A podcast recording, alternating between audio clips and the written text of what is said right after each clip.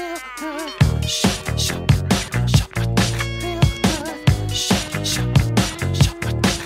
Olá pessoas, estamos começando mais um PeeWeeCast, o podcast do canal Piuí. E o assunto de hoje, meus amigos, são filmes ruins que fizeram muita grana nas bilheterias. Para isso eu chamei aqui um cara que é muito ruim, mas faz muito sucesso com toda a mulherada, com toda a garotada, a moçada, que é o Bruno Valentini. Puta, achei que ia falar do meu pai, ele tá mais famoso que eu ultimamente.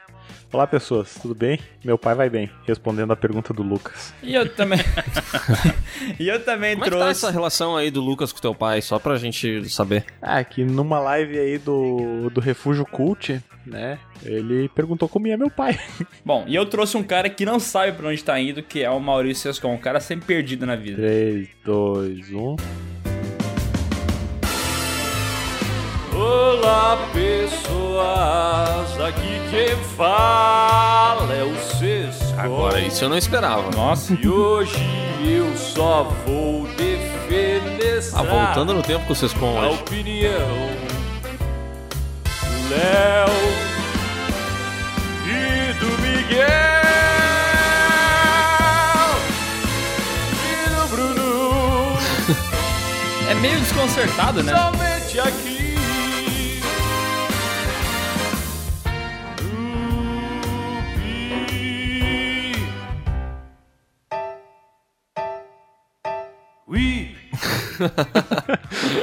Muito bom o encerramento. Parabéns. Um grande cantor. Muito obrigado. Acesse meu canal, por favor. Ai, agora ele postou vídeo novo. Como agora? Já vai ter passado três semanas em relação a esse, esse podcast. Ah, mas aí tu já vai ter postado outro. É, cara, não sabe Aliás, pensar. ninguém sabe, né, que a gente tá gravando esse podcast no momento que o Miguel tá lá no BBB. Exatamente. Então tu cuida que tu vai falar que vão acabar usando, hein, Miguel? É, depois o pessoal vai, vai continuar respondendo aí no Stories, vai continuar gravando e tal, mas é tudo minha equipe, né? Equipe MF, não vai ser mais eu daí, né? Bom, há um tempo atrás a gente fez um podcast que tinha o seguinte nome: Qual é o pior filme a ter passado a marca de um bilhão na bilheteria? E tivemos muitos filmes lá, é, e teve uma polêmica, né? Que a gente colocou Aquaman lá e, e, cara, não sabia disso, mas as pessoas no mundo inteiro amam Aquaman. Mais ou menos, não sei, cara. Bom. acho que é bem. Acho que tá bem dividido. Bom, mas eu vi muita gente falando que. E a gente começou a pensar mais sobre esse assunto e começamos a pensar como tem filme que faz muito dinheiro na bilheteria e ainda assim é uma merda. E como a gente ama falar mal das coisas, a gente resolveu fazer esse podcast.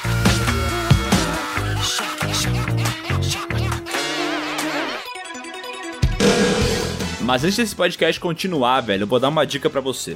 Você se considera uma pessoa nerd? Um cara que gosta de filmes, séries, quadrinhos, gosta de entender das coisas e tudo mais? Bom, se você se considera um nerd, eu tenho uma dica valiosíssima para você. Nerd ao Cubo.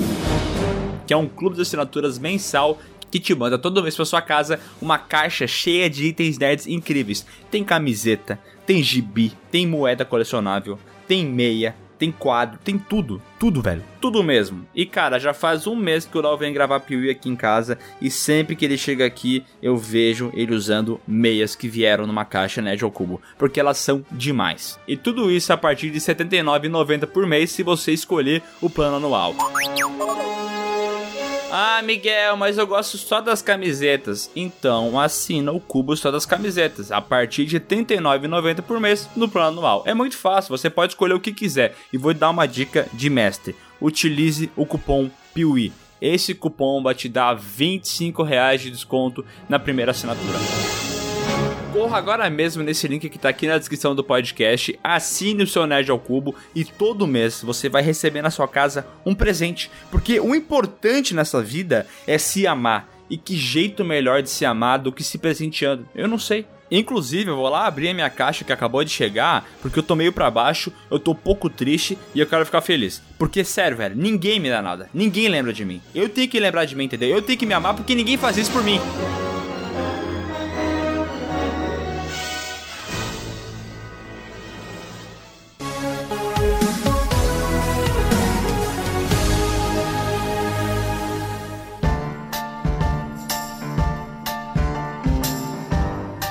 Eu tenho uma pergunta. Boa. Eu esqueci de fazer a pergunta antes, no outro episódio. O que, que muda dos filmes Ah, não, tu tá de brincadeira comigo que tu tá fazendo isso com o microfone de novo. Só pode ser de propósito, Ah, velho. não, tá de sacanagem, né? Eu tô com o microfone grudado aqui. Adonias, na- repete na depois aí a pergunta dele, por favor, umas três vezes. Que é pra o Bruno ouvir em casa. Pra ele ver como é que ele tava falando no microfone.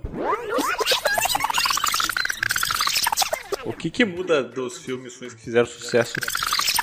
O que que muda dos filmes que fizeram sucesso? O que que muda dos filmes ruins que fizeram sucesso? Você parece burro! Cara, eu acho que o problema é o USB do meu microfone. Não, não sou é. Não, não é. O problema é a tua cabeça mesmo, Bruno. Eu. juro que eu tô, tô perto do Não, microfone, agora eu tu não tá tô perto demais. Bruno. Eu vou te vou explicar qual 17 centímetros. Não, o problema não é a distância que tu fica do, do microfone. O problema é que enquanto tu tá falando, tu vai olhar pra tua mulher que tá passando no corredor, daí tu olha pro lado. Daí tá tipo assim, ó. Oi, tudo bem, gente? Tu olha pro lado, esse é o problema, entendeu? E- mas ela é encantadora, Miguel. Eu não tenho como não ver ela. Entendi. Olha aí, ó. Ganhou pontos, hein? Te amo, amor. O cara Beijos. quer fazer uma média, né? Tá, tá, tá bom assim? Muito perto. Ô Bruno, tu deveria comprar, meu, não querendo me meter, mas deveria comprar aqueles microfones tipo da Madonna ao vivo, sabe? Lapela! É isso aí, isso aí, isso aí. Aqueles que ficam aqui assim, né? Tipo vendedor de telemarketing. Sabe que às vezes eu penso que seria melhor a gente ter um microfone melhor pro Bruno e tudo mais, mas aí a gente vai perder essa piada também, né? Então não sei se eu tô disposto. Há males que vem para o bem, Miguel. Tá, faz a tua pergunta, Bruno. Tá, tá bom assim? Tá, tá num, num, Pergunta, num som pergunta. legal, numa distância tranquila. Sim, sim, sim, pergunta, vai. Não vai, precisa saber se tá bom, porque daqui cinco minutos tu vai tirar a cara do microfone. Vai, vai. Tá, eu vou, vou falar então. Vai, vai. O que, que muda dessa pauta que vamos falar hoje sobre filmes ruins que fizeram sucesso pra pauta dos filmes ruins que passaram o bilhão? O que define sucesso? Ponto.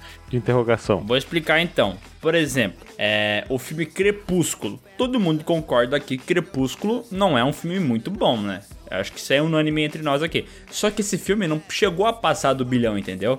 Então ele fez sucesso, mas ele não fez toda aquela grana do bilhão, entendeu? Entendi, entendi. Muito bem. Muito Então tem bem. vários filmes que podem entrar aqui nesse podcast de filmes que fizeram relativo sucesso, foram bem na bilheteria, e ainda assim são filmes muito ruins. Tá, mas tá, a gente vai considerar diretamente a bilheteria. Não necessariamente foi mal no cinema, mas a galera adora. Ah, a princípio é o dinheiro, né? Mas acho que se quiser trazer uma, um comentário à parte aí, dá pra trazer também. Mas é como o mundo, né? O que manda é o dinheiro. Tá, eu tenho, tenho uma saga aqui que eu acho que, que pode se encaixar nisso, tá? Vocês que são os especialistas em cinema e são os mais bonitos do YouTube, como é que é o cargo atribuído a vocês? É, youtuber. Youtuber, isso. Que é a saga Transformers. Aí começa aquela música do Linkin Park, né? Que ele bota nos créditos, aquela coisa bonita, né? Stars are where to try, never try. Isso aí, cara. Bah, Essa, né? exatamente, Bruno. Muito bem. É, eu acho que eu concordo contigo, mas assim, ó. O primeiro Transformers, eu não sei se é porque faz muito tempo que eu assisti, mas na minha memória ele é um bom filme, tá ligado? Aquele de 2007. Ele é mal maneiro, eu gosto que tem aquele começo, é. Vê os meteoros caem na Terra, ele passa vários anos, aí o moleque encontra. E, cara, eu lembro que eu achava bem divertido, assim, tipo, tinha aquelas loucuragens do Michael Bay de sempre colocar a mulher com aquela luz do sol e hiper é, sexualizada e tal. É, mas ainda assim eu achava um filme divertido, assim, não, não me lembro dele como um filme horroroso, sabe? Sim, é, o primeiro eu também acho legal. Eu acho que ele revolucionou pelos efeitos dos robozões, né? Mas depois ficou um saco, né? Vamos ser sinceros. Eu lembro muito do Transformers 2, a, a Vingança dos Derrotados. Olha, a Vingança dos Derrotados, faz sentido esse nome? Pô, se os caras foram derrotados, eles vão se vingar? Tipo assim, ninguém se vinga se a pessoa tava bem, entendeu? Ela se vinga geralmente porque ela foi derrotada. Ah, podia ser a revanche então, né? Porque a revanche é depois que tu perde, tu, tu pede a, a revanche. Faria mais sentido, né? Pode ser. Bom, mas aí eu lembro que nesse filme aí tem um robô que tem bolas. Eu nunca vou esquecer isso. Pra mim, isso é um, foi um marco. Porque eu vi esse filme aí no DVD, na época que nós tínhamos um DVD vagabundo. E daí eu falei assim, caralho, velho, um robô com bolas. Isso que é a magia do cinema. Eu fiquei abismado. Eu não assisto esses filmes de Transformers há muitos anos. Mas eu acho que eu guardo aí na, na memória os dois primeiros, pelo menos, como experiências divertidas que eu tive. Eu não sei se eles são bons, eu não sei se eles são ruins, porque eu realmente não me lembro. Mas eu acho que pelo menos eles tinham. Na minha cabeça também, né? Eles tinham essa parte visual ali do CGI, dos robozões, os efeitos sonoros e tal. Isso eu. Bó, bó, bó, bó. É, na minha cabeça é legal, entendeu? Então, sei lá. Mas deve ser um filme ruim também. Eu lembro de um muito ruim, que acho que é o quarto, terceiro, sei lá, que é muito ruim. O Lado Oculto da Lua, esse aí. Lado Negro da Lua? Não sei.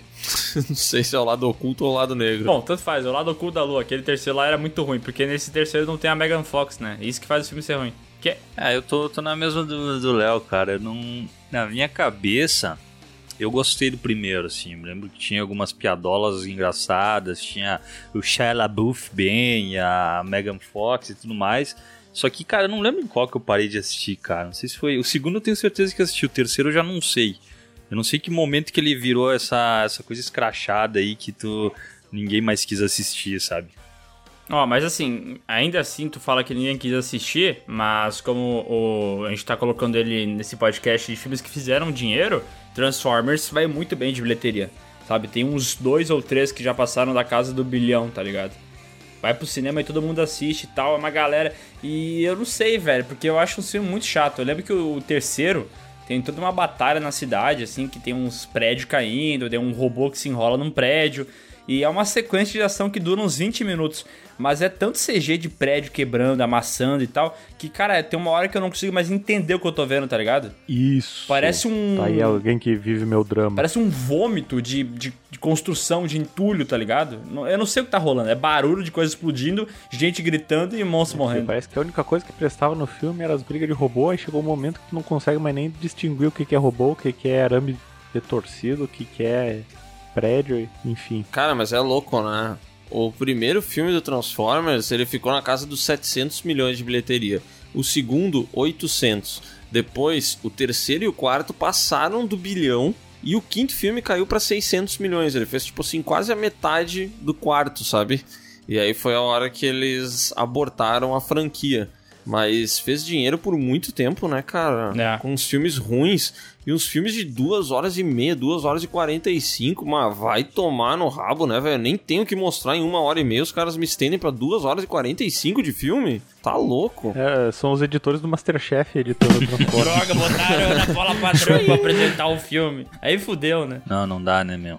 O robô nem tem bateria pra durar duas horas e meia, velho. Ah, isso ninguém nunca tinha levantado, hein? E aquele spin-off lá, vocês assistiram do Bumblebee? não, não assisti. Assisti e achei legalzinho. O Bumblebee é da hora. É, foi o que eu ouvi meio geral, assim, tipo, é legalzinho. Tipo, é melhor que, o, que os que saiu todo o resto dos Transformers, tirando o primeiro, que o pessoal me falou que é me- melhor esse spin-off do que todos os outros. É verdade. Mas o Soscon falou esse negócio da bateria e me chamou a atenção, né? Porque eu acho que era no Ultraman que o robô dele tinha que ir pro sol carregar a bateria, né? Olha aí, já era energia solar. Aham. E ele, ele falou que ah, Fotovoltaico. a bateria nunca acaba, mas todo final de episódio acabava, entendeu? Daí Ele tinha que voar até o sol, pegar energia e voltar. Tu viu? É uma crítica? não, eu só tô aqui trazendo uma crítica. Um filme à frente do seu tempo, né, cara? Um filme não, né? Uma série. Bom, mas aí falando de franquias que fizeram dinheiro e tal, e daí eu acho que tem uma relação bem, é, bem interessante que esses filmes têm, tipo, de fazer dinheiro porque tem um público-alvo, tá ligado? Transformers, o público-alvo é todo mundo que não fez 16 anos ainda. Não, sei lá. Mas é gente mais jovem que gosta de ver coisas explodindo e o robô se batendo e tal. Eu acho que tinha um público-alvo grande pra isso aí. Tipo, qualquer pessoa que vai pro cinema e não tem nada pra fazer, assim, é um público médio e vê que tá passando Transformers e fala, ah, vou lá ver, entendeu? Tipo, faz sentido, ele é um filme blockbuster. E tem outros filmes que se exploram dessa ideia de atingir um público-alvo pra fazer dinheiro, que é o caso de 50 Tons de Cinza. Nossa, cara. rapaz.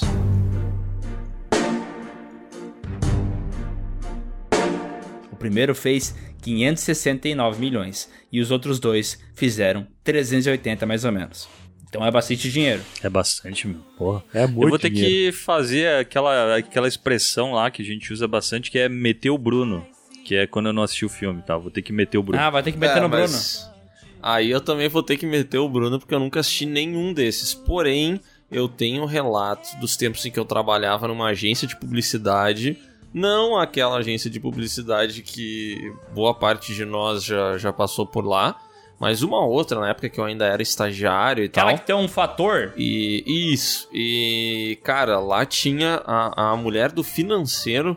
Ela tinha os livros de 50 tons de cinza. E, cara, ela tratava aquilo ali como se fosse assim, sei lá, um ah, um X-Videos, um negócio muito muito transante, muito, cara, muito sensual, muito sexual. Ela ela saiu uma vez, eu lembro que ela mostrou coisas que ela comprou, sabe?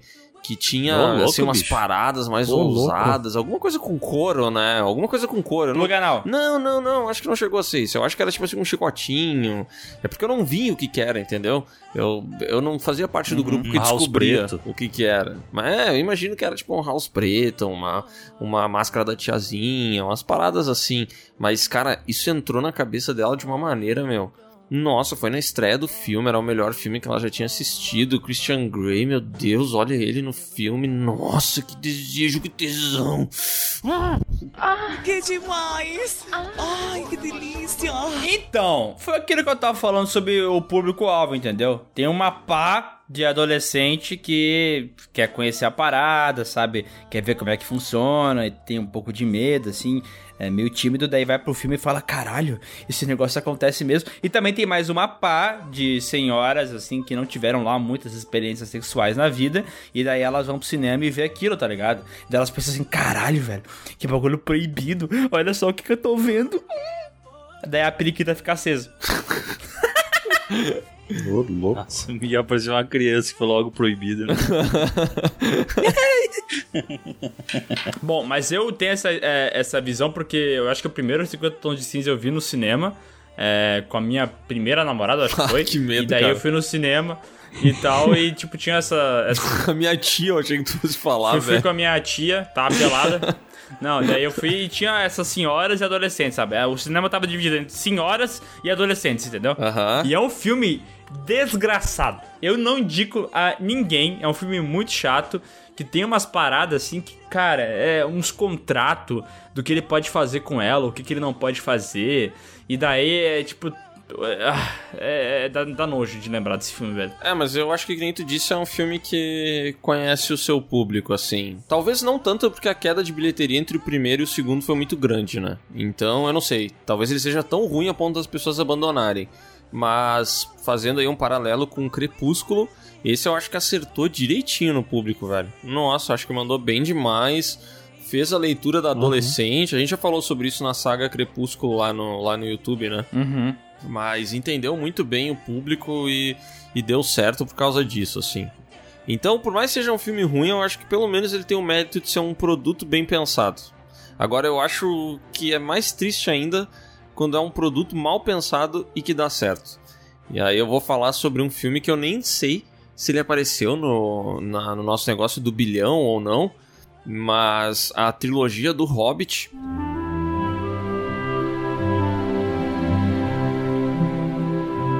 Tem muita gente que gosta do primeiro filme e tal, né? Eu acho os três muito medíocres. E eu acho impressionante tu pegar uma parada que já tem uma base de fãs tão grande e que, sei lá, eu quanto tempo foi planejado e pensado e milhões investidos, oh meu Deus, e fazer um filme de merda desses. Mas ainda assim fez dinheiro porque a base de fãs é muito sólida, né? Uhum. Os caras, se os caras lançassem qualquer merda, faria dinheiro, assim. É, mas eu acho daí um projeto que realmente não conhece o público que ele tá trabalhando, sabe? Tu acha? Eu acho. Baca. Eu acho que eles tentaram reproduzir Senhor dos Anéis. E eu acredito que não era essa a expectativa. Então, tipo, sei lá, a introdução do Legolas, que não deveria estar ali.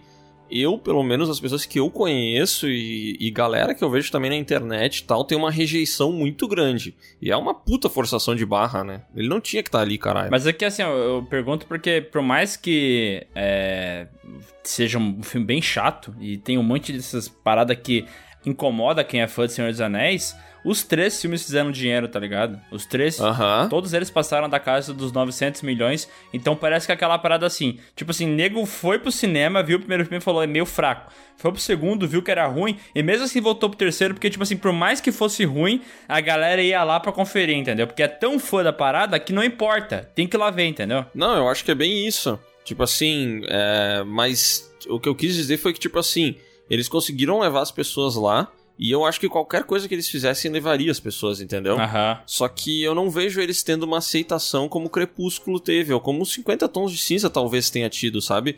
Porque, tipo assim, Crepúsculo foi uma febre, as pessoas assistiram e amaram. O Hobbit foi tipo o retorno de Star Wars, entendeu? Umas paradas assim que surgiram e, cara, foi broxante, tá ligado? Foi broxante. Mas- Tinha uma base de fãs.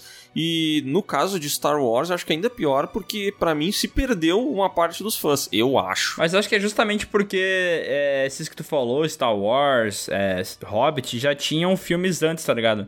Tinham trilogias inteiras é, que tinham legiões e legiões de fã. Então sempre aumenta a probabilidade das pessoas não gostar das escolhas que foram feitas, né? Aham. E tipo, Crepúsculo, foda-se, entendeu? Crepúsculo surgiu ali como um sucesso dos livros, foi pro cinema, foi um sucesso também, mas ninguém tinha referencial do que, que era Crepúsculo, entendeu? Nunca te, não tinha fã de Crepúsculo o suficiente pra fa- ficar puto com as mudanças que foram feitas, entendeu? Aham. Não teve ninguém que é fã de vampiro.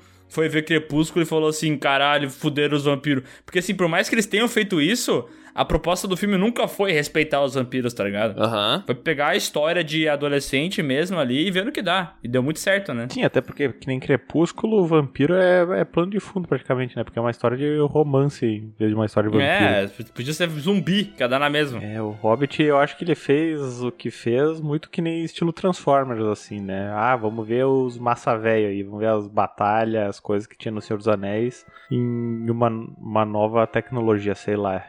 Só que foi feito aos trancos e barrancos, né? Tem toda aquela história lá que o Peter Jackson chegava no, no estúdio sem saber muito bem o que fazer e improvisava, né? O cara gravava sem roteiro, né? Cara, o Hobbit ele é bem decepcionante, né, cara? Eu assisti em casa esses aí, o, todo o Senhor dos Anéis eu assisti no, no cinema, mas esse daí eu assisti em casa e eu tenho uma, uma, uma outra experiência ruim relacionada que eu tinha com- recém comprado uma TV que ela tem aquela tecnologia 3D. 3D ativo, acho que chama, que tem. que vai tipo um- uma bateriazinha e tal. E, puta, cara, duas coisas merda pra, ao, ao mesmo tempo, cara. Assisti Hobbit em 3D Nossa. ainda, velho, em casa. Nossa, eu lembro que eu fui ver Hobbit em casa. O primeiro Hobbit eu acho que eu não vi no cinema, só o segundo e o terceiro. É... Não, o terceiro eu não vi, só o segundo.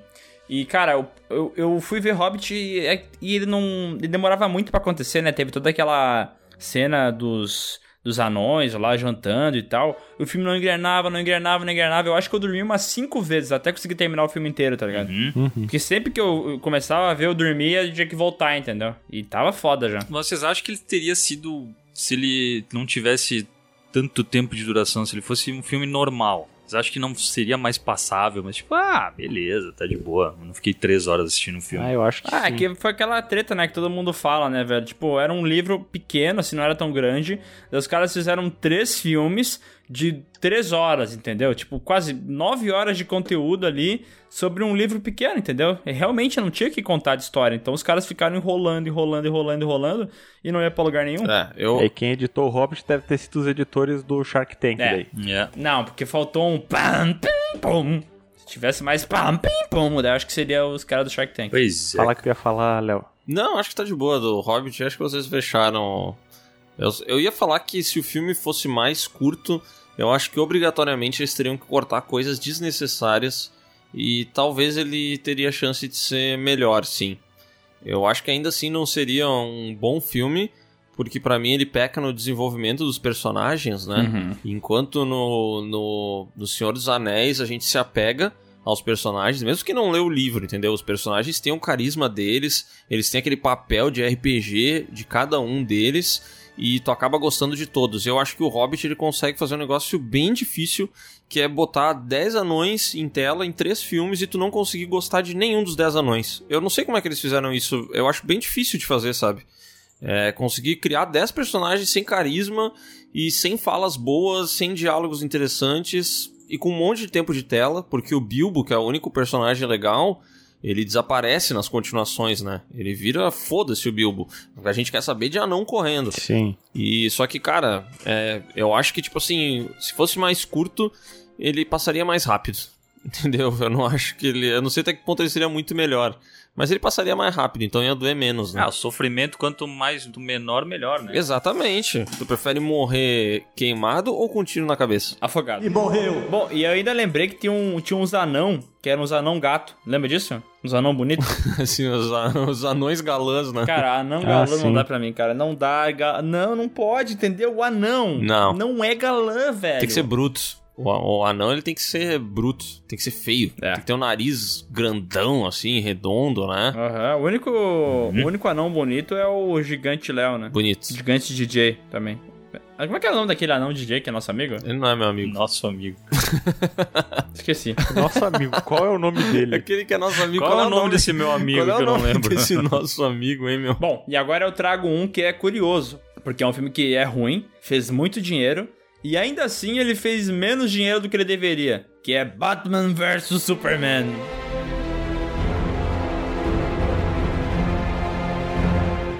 Hum. Ah, legal, né, cara? Que é um filme que a gente já falou 700 vezes aqui no podcast, mas o que eu trouxe ele porque é muito curioso isso, né? Porque se tu parar pra pensar, Batman vs Superman, ele fez 893 milhões, eu acho. Só que ele deveria ter feito muito mais, entendeu? Pelo por esse nome que ele tem, por, ta- por tratar dos dois personagens mais famosos dos quadrinhos, personagens muito fodas, foi pro cinema Tipo assim, fez é muito dinheiro, porque é dinheiro pra caralho, mas ainda assim é menos do que deveria, né? Porque caralho, velho, como é que os caras me botam esses personagens e, e, e não faz um bilhão, entendeu? É, a relação, claro, não teve toda uma construção de, de- do universo que nem tem na, na Marvel. Mas, cara, deveria chegar perto de um, de um Vingadores, né, cara? Sei lá, fazer Nossa, deveria quase mesmo. 2 bilhões, assim, porque é bizarro, meu. Não tem como tu pegar os maiores heróis da, da DC, o maior supergrupo de heróis do, de todo o universo e não conseguir fazer uma puta bilheteria dessas, Uhum. né? Vai. Nossa, mas esse caso é muito interessante, né, cara? Porque é um filme que, que nem o Miguel disse, ele fez muito dinheiro, mas ele é um fracasso, velho. Porque é muito pouco perto do que ele deveria ter feito. É bizarro isso. Que nem o Sescon disse, tinha que ser um Vingadores isso, velho. É. Olha só a ideia de tu cruzar o Batman e o Superman, velho. Nossa, é muito doido isso. Os caras, meu Deus, que fracasso desgraçado. É, eu lembro que, que saiu o filme e tal. E é sempre assim, né? Primeiros dias, assim, primeira semana, todo mundo fala que o filme é maravilhoso, é genial. Porque todo mundo que foi ver o filme é fã, né? E daí vai falar bem. Daí passa uma semana e o pessoal começa a falar, tá, mas esse filme não é muito bom e tal. E quando vê, cai na real e o filme é uma bosta, tá ligado? E eu lembro que foi tipo assim com esse filme, foi assim com é, esse último Mulher Maravilha também. Foi assim até com Liga da Justiça, né? Que a primeira semana foi positiva, mas depois todo mundo cagou em cima. Ah, o próprio Esquadrão Suicida foi assim. No lançamento do Esquadrão Suicida, não- ele já não veio com as críticas negativas. Aham. Era tipo assim, ah não, nossa, o Will Smith é um excelente pistoleiro e sei lá o que, é não sei o que. Era, no começo era o Jared Leto dar uma interpretação bem própria para o Coringa. Uhum. Aí passa três dias, Jared Leto fez uma merda com o Coringa. É muito estranho, né? E eu tava. Até poderia fazer um podcast sobre isso, mas é estranho como as notas das críticas estão cada vez maior pras coisas, né, cara? Tipo, pá, sai um filme assim, cara, pega Capitã Marvel, tá ligado? Puta filme meia bomba e tal, não tem nada demais. E, cara, umas notas altíssimas, tipo 8, 9, entendeu? Caralho, velho, esse filme não é um filme 8, 9, entendeu? Não. No máximo um 6, sabe? É, é, eu fico muito feliz quando chega no fim do ano e tem, tem alguns sites de reviews que eu gosto de acompanhar, sabe? E aí eu vou ver, tipo, sei lá, ai, os, os games que receberam nota 10. E tu vai ver, cara, e, tipo, em uma década, sei lá, os caras deram nota 10 pra 10 games, entendeu? Nossa, eu acho tão justo isso, me parece tão certo, velho. Porque o 10 é tipo assim, meu, é a excelência, tá ligado? Aham. É a perfeição. Só que a partir do momento que Capitã Marvel é 9, o que, que é o 10, caralho? É? Entendeu? Não precisa. Quantos nota 10 tem por ano? Deve ter uns E 100. que aí qualquer coisa boa é- acaba sendo excelente, né? Porque. Não, e qualquer nota 6 acaba sendo uma merda, né? Sim. Exatamente. Tipo assim, nota 6 é um mediano, entendeu? Não significa que é ruim, cara. Só que a gente entrou numa fase que, tipo assim, meu Deus, o 6 e o 7, o negócio já é ruim, entendeu? Mas isso aí, cara, eu me lembro que há uns 5 anos atrás, ah, quando eu ia ba- baixar, não, quando eu ia Uhum. Comprar. consumir legalmente os filmes, comprar, assistir no streaming, Aham. sei. Cara, tinha algum filme que eu não conhecia de terror. Era raro tu ver algum filme de terror que fosse mais nota, nota 6 pra cima. E isso de uma maneira geral tu via dando todos os filmes que eram lançados. Era difícil ter um filme com notas muito boas. E agora popularizou muito, cara. Todo filme agora é 7 pra cima, tu nem assiste mais. Tanto que eu sempre assisti os filmes de terror nota 5 e pouco e tal, que em teoria era bom, né, pra ser terror. Uhum. E agora não, cara. Agora tem muito filme aí que já. Eu não sei, vocês acham que isso é por causa de. eh, porque aumentou muito o número de críticos, de repente, popularizou muito? Cara, eu não sei, velho. É, eu acho que tem uma questão também sobre narrativa, sabe? É, dependendo do que, que o filme trata, se a narrativa é bem vista pelos críticos, muitas vezes eles preferem avaliar positivamente pela mensagem que o filme traz junto, sabe? Mensagem política, do que como obra por si só, entendeu? Aham. Que eu Sim, vejo isso viés, muito né? acontecer. É, pelo viés. Tipo assim, pô, eu gosto de Pantera Negra pra caralho, entendeu? Mas eu não acho que é um filme nota 10, entendeu? Sei lá, deve ser um filme nota 8. É, Mulher Maravilha é um filme que eu acho legal, assim. Mas ele não é um filme nota 9, né? Ele é um filme nota 7. Então, tipo assim, eu acho que às vezes eles acabam dando aquela aumentada na nota muito pra compensar, entendeu? Tipo, falar, olha, esse filme aqui que tem uma mensagem disruptiva, que é pra dar uma tapa, tapa na cara de quem é reacionário e tal, esse filme aqui é bom, entendeu? E às vezes ele é bom, só não é tão bom quanto eles estão falando, entendeu? Pode ser. E eu acho que hoje em dia, até acredito que essa parada que o Sescon falou, ela faça um pouco de sentido, assim. Porque tendo acesso à internet, todo mundo pode criar seu blog, seu, sei lá, sua página em qualquer lugar, falar na sua rede social e tal. E tem muitos, muitos, muitos portais hoje que são, tipo assim, portais focados em filmes de herói, por exemplo. E os caras são muito fãs de heróis e tudo mais. E aí eu não sei, a impressão que eu tenho é que eles se deixam contagiar um pouco por esse lado de fã, sabe? E eles meio que ficam cegos pros defeitos das coisas. Entendi. Tipo assim, é, é muito fácil. É, é esse caso da Capitã Marvel 9, sabe? É, é, parece que os caras ignoram os defeitos, assim. Parece que é, tu, pra tu gostar de uma coisa, ela tem que ser nota 10, entendeu? Tu não pode curtir uma parada nota 6 e assumir que ela é nota 6, que ela tem defeitos. Uhum. Que o meu filme favorito tem defeitos, ele não é perfeito, cara. E aí eu acho que, sei lá, esse lado fã às vezes fala muito alto também, sabe? Ó, vou dar um exemplo pra vocês entenderem o que eu tô falando, né? Eu sei que o Rotten Tomatoes, ele não é a nota do filme que tá lá as porcentagens, né? É porcentagem de notas positivas e negativas, né? Positivas. É, e, e daí, mas só pra vocês verem a comparação. O Drácula do Bram Stoker, né? Um filme antigo, né? Filme de 1993? 92. 92, isso. 92. E tem aqui 58 críticas e a nota é 70 72%, né? Uhum. E daí a gente vai pro filme da Marvel, da Capitã Marvel. Tem a nota 79% de positivo e tem 525 críticas, entendeu? Então é, é aquilo que vocês estavam falando, é muito mais gente avaliando a parada, sabe? Então, supostamente, quando muito mais gente avaliando, poderia abaixar a nota, porque daí pode ser que mais gente não goste e tal, né? Mas é o contrário, porque talvez seja mais pessoas, entre aspas, gigantes desqualificadas. Mas não que elas são desqualificadas, mas é só porque elas talvez pendam pra esse lado dos heróis que nem o Léo comentou, entendeu? Acho que o crítico ele leva muito o gosto subjetivo, né? Se ele gosta ou não também tem isso, né? Então é que nem crítico de restaurante, tu vai ver ali é, aquele top chef lá que daí tem o cara que o chefe não gosta da comida porque acha que tá mal feito tecnicamente, aí tem a a mulher que é, é como é que chama? Crítica gastronômica, que não sabe cozinhar nada e acha maravilhoso porque gosta de uma outra coisa, sabe? Então, é aquilo que o Miguel falou, é muito do viés. Que nem eu ia trazer aqui um filme que fez sucesso, pode não ter feito tanto dinheiro, mas, mas foi sucesso de crítica, muito louvado, que é As Branquelas, né?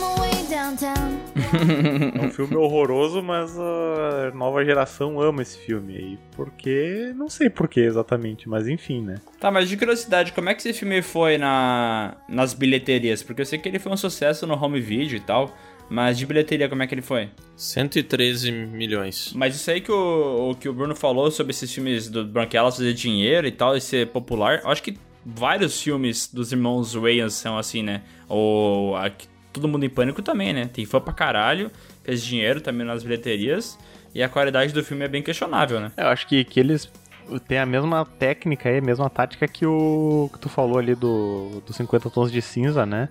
Eles conseguiram definir bem o público deles ali pra lançar esses filmes. Aí só usar a mesma fórmula que tá feito o carreto, sabe? Porque as branquelas, todo mundo em pânico, o, o sei lá, quais outras paródias que eles fizeram, tem tudo a mesma coisa, sabe? É, é tudo trecho de, de, de, de filme famoso ali fazendo uma parodiazinha sem conexão nenhuma e no final acaba o filme, assim. Não tem, não tem um sentido muito linear de, de conexão entre as histórias. É um monte de sketch, né? É, um monte de sketch isso aí. É tipo um Zorra Total, assim. Eu acho que o Adam Sandler se aproveita do mesmo público também, né? Pra fazer essas paradas. Sim. Porque ele também tem uma galera assim que, pô, é só tu ver em página de Facebook, Instagram e tal, sempre coloca uma foto do Adam Sandler. Daí tu vai ver os comentários, tem muita gente que gosta dele, acha ele engraçadíssimo e curte muitos filmes.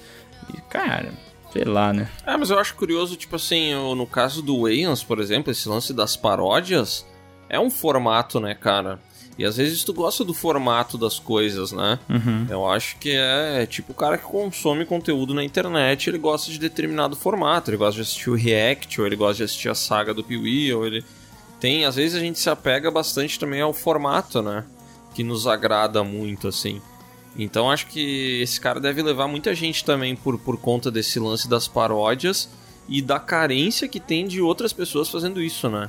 Porque, é, sei lá, teve uma época que lançou um monte de paródia.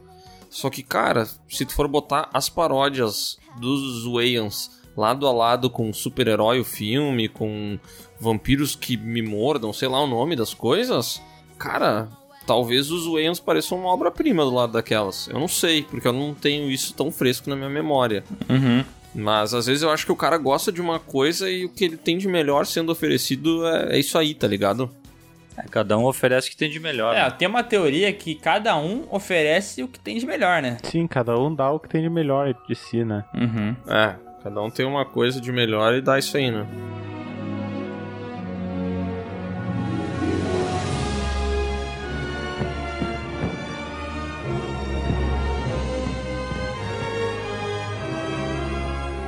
Vamos falar mal aí agora de desses lançamentos novos aí dos últimos cinco anos da Disney. Hum, todos eles, né?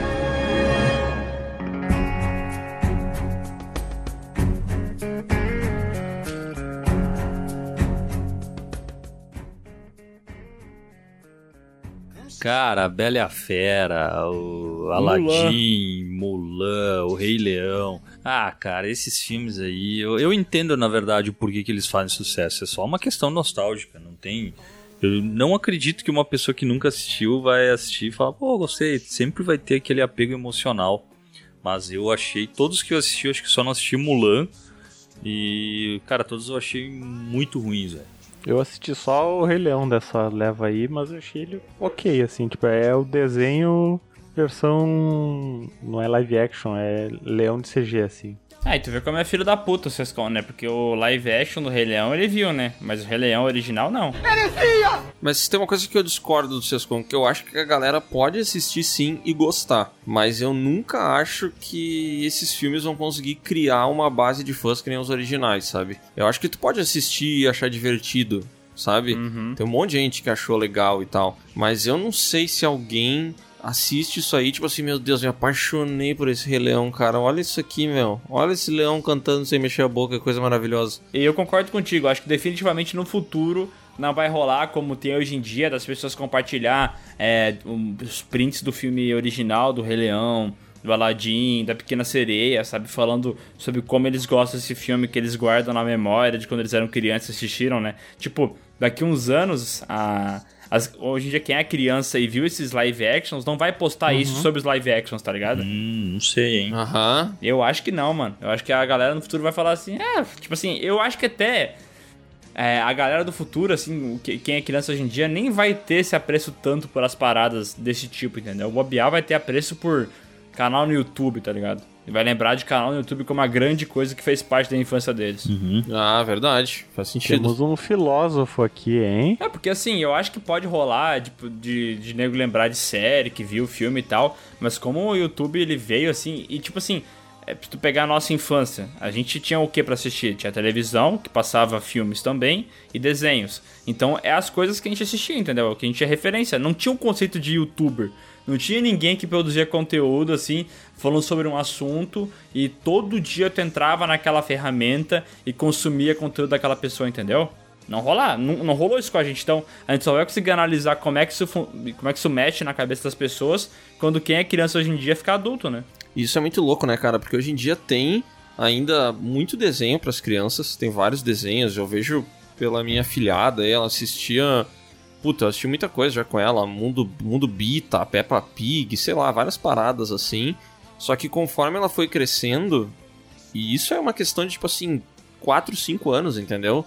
Esses desenhos eles foram perdendo espaço e hoje que ela tem 7 anos, cara, se tu deixar ela escolher entre qualquer desenho do mundo e algum canal do YouTube que nenhum de nós nunca ouviu falar de uma mãe falando que nem uma retardada com uma criança, cara, é isso que ela vai assistir, velho.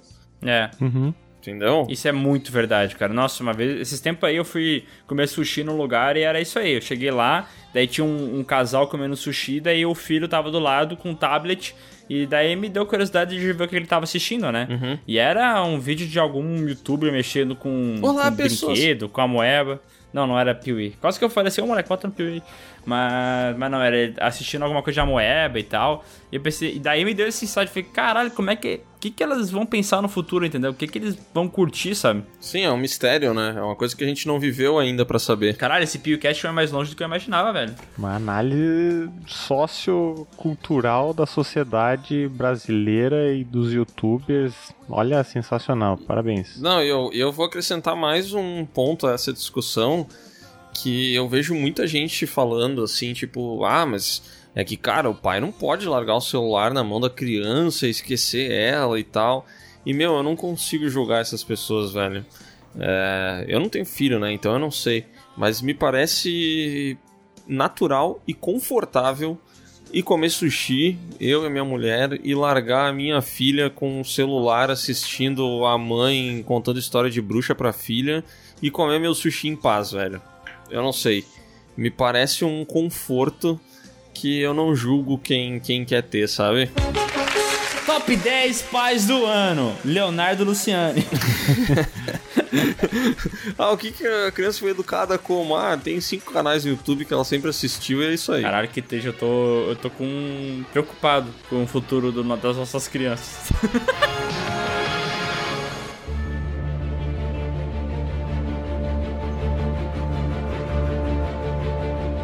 Código da Vinci. Vocês acreditam que o Código da Vinci fez quase 800 milhões de dólares na bilheteria? Caralho. E foi uma febre na época. Vocês lembram que o livro. Uhum. Meu Deus, tem que ler esse livro. Isso aqui é a nova Bíblia. Eu lembro. Eu lembro é um- que foi um frenesi foda, né? E assim como tudo que é baseado em livro, daí sai o filme, o filme não é bom, e todo mundo vai falar: Ah, mas o livro é maravilhoso. É, não, o livro é muito melhor. Porque a gente não comentou, mas falaram a mesma coisa sobre os 50 Tons de Cinza, né? Que saiu o filme, o filme é ruim, e daí a gente fez live lá assistindo e tal, e todo mundo comentando: É, mas o livro, cara, o livro é maravilhoso. E eu acho muito difícil, eu acho muito difícil o livro 50 Tons de Cinza ser bom, cara. Eu, eu duvido muito. Eu também não vou querer provar, né? Não vou pegar essa bosta pra ler. Pô, vocês lembram desse filme Código da Vinci? Ah, eu lembro mal e mal. Vou ter que meter o Bruno de novo. Eu lembro mais da sequência, que é Anjos e Demônios. Esse aí eu assisti. Mas o eh, Código da Vinci eu lembro muito pouco, velho.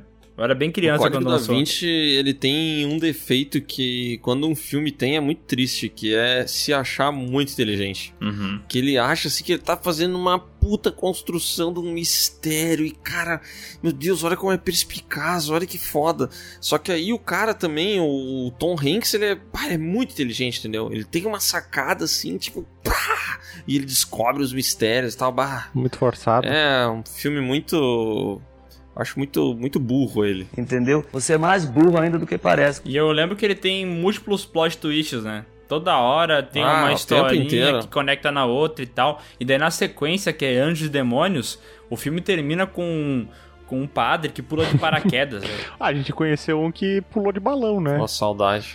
É, mas aquele não, não flutuou, né? Ele Não, caiu. não pulou, né? Ele foi voando até sabe-se lá onde. E esse, e esse padre que é interpretado pelo Ian McGregor e tal, que é o malvado da história, daí ele tem toda uma parada de como é que ele foi malvado e conectou naquilo, que não sei o que. Ai, velho, já me dá sono. Sabe aquele filme tipo Truque de Mestre? Ah, Que daí vai e faz toda uma história de que o vilão tava. De...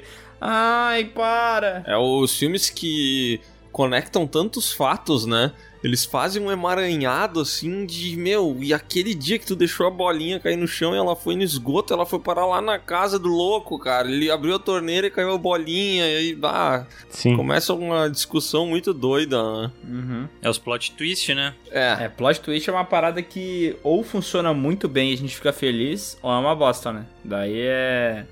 Não tem meio termo. Quem que é o melhor plot twisteiro aí da... de todos os tempos? não é o Shyamalan. O Shamalayan? Não, não. Acho que não. É o. Quer saber quem é o melhor? Ele se chama. Não, mas é que ele não. Eu, eu acho que ele não pensou esses plot twists. Mas dois dos melhores finais de filme, dois dos melhores finais de filme da história pertencem ao mesmo cidadão, que é o David Fincher, Clube da Luta e Seven. É, isso é verdade. São dois puta filmes que tem um final de explodir cabeça, mas eu não sei se isso saiu da mente dele, mas é muito foda os dois. Eu acho que é essa pessoa aí mesmo, hein? Eu... Tu tem certeza, velho. Eu- Tu tem razão, Léo. Eu acho que o David Fincher é o, é Tá, o rei o, do, do o plot twist. da, o Desculpa, mas o livro, o Clube da Luta, o final é diferente? Vocês sabem? Não, não, eu já li, eu já li. Ele. Cara, na verdade ele é. Ele só não é igual ao final que eles. eh, no filme eles vão explodir lá, todos os negócios, cartão de crédito. No final do livro, na verdade, ele morre. E aí ele chega no céu, Deus fala pra ele: Ah, bem-vindo. Puta, não lembro o nome do. Do Brad Pitt e tal. E eh, daí ele fala: Ah, nós estamos preparando tudo pra sua volta e tal. Como se o cara já tivesse dominado tudo, sabe? É isso aí. Mas o resto tudo igual, igualzinho. Entendi. Bom, ainda assim, eu acho que ele é o rei, né, do plot twist. Uhum. Ah, o final de Seven é muito foda, né, cara? Nossa senhora, Seven é um filme. What's in the box? O Cisco não gosta da atuação do Brad Pitt. Ah, não, cara, tipo. Puta, que eu reassisti, eu achei que ele poderia ter entregado mais emoção naquele final lá, velho. Bah, eu acho tão maravilhoso, velho. Não sei. Não, maravilhoso pra mim não é, velho. Bah, eu acho, cara. Eu acho O mesmo. filme é, mas eu Bah. acho que a atuação dele podia ser muito melhor. Acho que ele fica meio desacreditado, né, cara? Por isso que ele tem aquela reação bizarra. Porque ele nem sabe se aquilo ali é verdade. Ele acha que o cara tá, tá mentindo pra ele, daí a ficha começa a cair, daí ele começa a ficar. Entendeu? Eu achei tão. Eu achei bom, velho. A gente falou agora do de um filme que pra mim é um filme burro que você acha inteligente, né? Que é o, o Código da Vinci. E esse Seven é um filme inteligente, né? Uhum. Porque, puta, ele vai se construindo e é muito foda a construção. E digas de passagem, ele tem o Kevin Spacey, que é um cara que também tem um outro filme que ele tem um plot twist muito foda, né? Que é o Os Suspeitos lá. Bah, esse plot twist é foda demais. O Kyler Souza, né? É, Porra, é muito da hora, velho. o Kaiser Soulsen, ele já viveu esses dois plot twists foda aí também, hein? Olha só. E viveu um plot twist na própria vida dele depois, né? É, A gente descobriu que ele é um filho da puta. é, esse daí não foi tão bacana, né? Mas agora, velho, é, eu vou trazer um que não é exatamente ruim, mas é que perto do original ele é tão fraco que eu tenho que trazer aqui, que é Jurassic World. Um filme que fez mais de um bilhão, mas ele não chega na unha, ele não chega na sujeira da unha de Jurassic Park. Porra, e ele tá entre os 10 filmes que mais arrecadaram, né? Uhum. Vocês concordam comigo ou não? Sim, claro. Sim, sim. Pô, Jurassic Park é maravilhoso. É filme 10 de 10, cara. Não tem o que botar nem tirar, velho. É, esse filme a gente viu em live também recentemente. E, velho, é perfeito, velho. Esse filme é perfeito. A gente tentou, a gente terminou o filme e começou a comentar assim: ah, o que, pode ser ruim e tal. Daí tem umas paradinhas que são meio bregas, né? O tipo o final do é, Tiranossauro vir salvar o dia e tal. E ele faz aquela pose, cai a faixa. É umas paradas meio brega e tal, mas eu não acho que nem chega perto de atrapalhar o filme, entendeu? Que ele tem toda uma construção tão foda da tensão, do universo. Porra, a produção de cena do, do filme. Cara, é, é- é- Esse filme é maravilhoso. Já o Jurassic World é qualquer coisa, O né? Jurassic World é o do Chris Pratt, é isso? Exatamente. É. E. Ah, é porque depois o, tem o 2 e o 3 também antes do Jurassic World, né? Só que eu acho que é Jurassic Park ainda o nome. Tem o Jurassic Park 2, que é o Mundo Perdido. O Jurassic Park 3, que eu não lembro como é que é o subtítulo. E daí veio o World aí. Ah, tá. Mas agora já tem o World 2 também, né? Que é aquele Fallen Kingdom. É, agora tem o Jurassic World 2 também, né? Cara, eu, eu acho curioso isso, porque quando a gente tá gravando isso aqui, tu não reassistiu o Jurassic World recentemente, né, Miguel? Não, eu vi só na época que lançou mesmo. É, eu assisti o Jurassic Park 1, 2, 3 e o Jurassic World já, né? E o Jurassic World é um filme legal, um filme divertido, mas assim, bem. não justifica essa bilheteria absurda dele de maneira nenhuma e nem chega aos pés do primeiro Jurassic Park, né?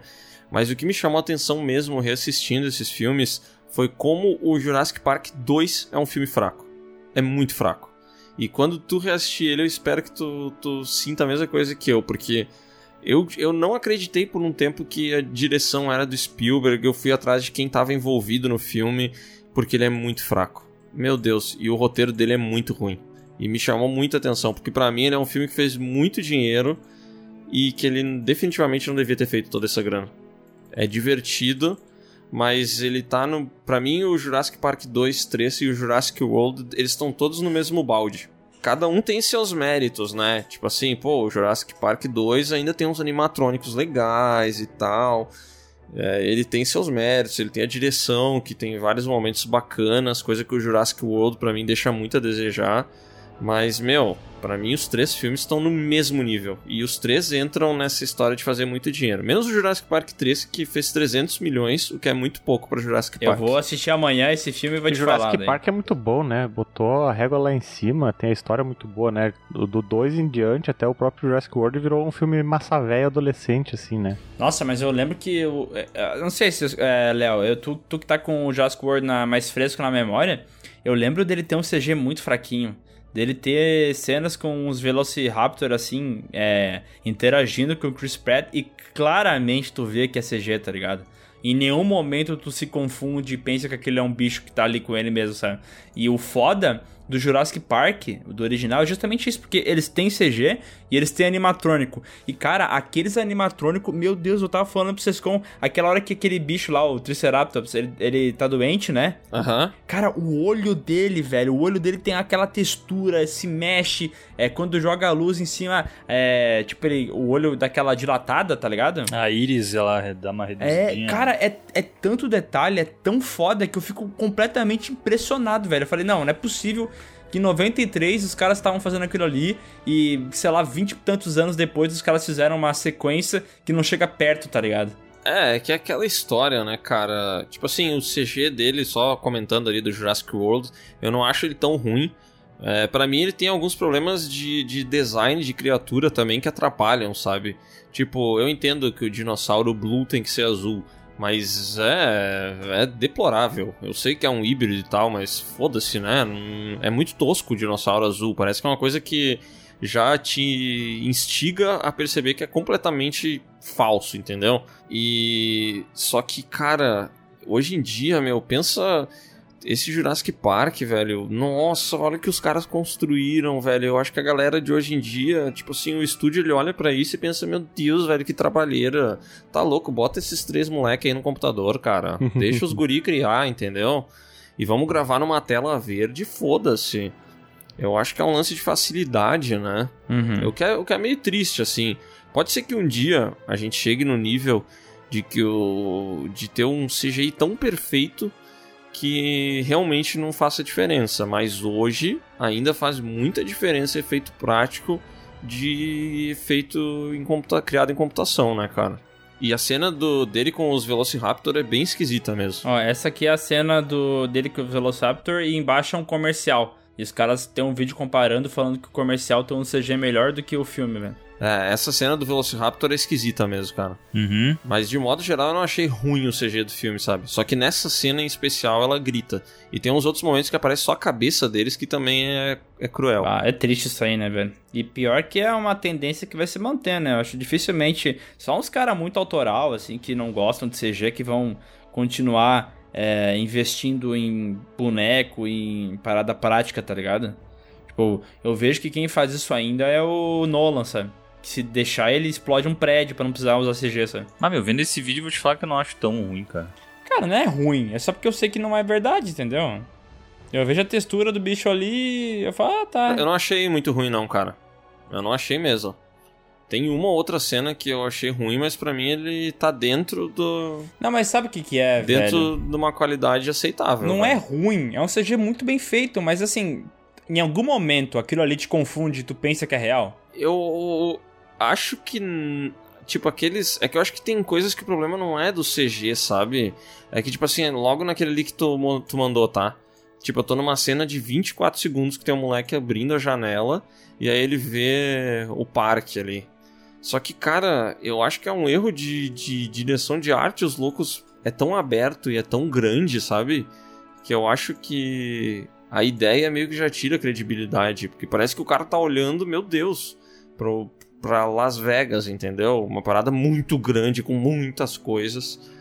Às vezes eu acho que se fosse menor, se fosse menos, tipo, pelo CG eu acho que talvez convenceria, sabe? Tá, mas Sim, bota, eles que eles- quiseram muito mostrar o parque todo, né? A É. grandiosidade do negócio. bota ali em 1,54. Tanta grandiosidade que daí. Bota ali em 1,54 dá uma olhada neles correndo depois que eles renderizam. Dá pra ver claramente que eles não estão naquele ambiente, velho.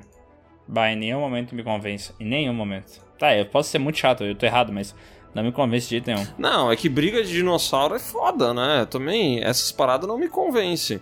É, mas tem algumas coisas do filme que eu acho bem feitas, assim. É que eu não sei, eu tenho a impressão que nesse caso, realmente. Nossa, esses dinossauros brigando no meio da, do, do ambiente urbano é uma parada que nunca vai. Nunca vai funcionar, eu acho. Tá, eu, Sim, é que foi o que aconteceu com o Jurassic Park 2 ou 3, né? Que eles levam os dinos pra, pra cidade Tá, pra- sim. e fica aquele caos. E eu acho que esse filme aqui ele tem um outro problema que é a faixa etária indicativa do filme. Porque, tipo assim, os dinossauros estão brigando, mas não tem sangue, não tem pele rasgando, não Sim. tem algumas coisas que aí eu Uhum. acho que eles caem no problema da, da, da idade, entendeu? Eles não podem fazer o dinossauro morder e sair sangue. Aí tu vê que o dinossauro tá mordendo, parece que ele tá mordendo uma borracha, né? É que, cara, também o primeiro. A minha referência de comparação é o primeiro Jurassic Park, né? Ele, embora tenha algumas cenas que são mais. que mostram mais, ele trabalha muito, assim, até por ser o primeiro e tal. Cara, ele trabalha muito com o, o Tiranossauro Rex, principalmente ele, escondido. É. Ele aparecendo num pedaço, de Chovendo, noite, tá de com noite. chuva. Sabe? Tudo isso eu acho que facilita. Aqui é tipo, ah, meu, dá pra fazer o que a gente quiser. A gente tem Exatamente, tecnologia, é então isso aí. Faz de tudo. É, os caras têm isso na cabeça, entendeu? Como na época eles sabiam que era uma tecnologia que tava engatinhando, então eles não podiam fazer de tudo, eles faziam o máximo pra esconder e tentar mascarar, né? Só que como hoje em dia o CG faz qualquer coisa que os caras quiser, e daí eles falam, quer saber, meu, deixa esse plano aberto aqui o tempo inteiro, mostra tudo, entendeu? Só que, cara, é tipo assim, sei lá, talvez num cinema, quando tu vê a parada assim, uma tela ali, tudo quebrando e tal, até dá pra mais nada, mas olhando assim no monitor e tal, Cara, dá pra ver claramente que é um monte de movimento de falso pra caramba, uma textura que não deveria estar daquele jeito, uma sombra meio errada. Então, Aliás, isso que o Sescon falou me chamou a atenção quando vocês forem assistir Jurassic Park 2. Prestem atenção em como eles foram infelizes de fazer boa parte do filme na luz do dia.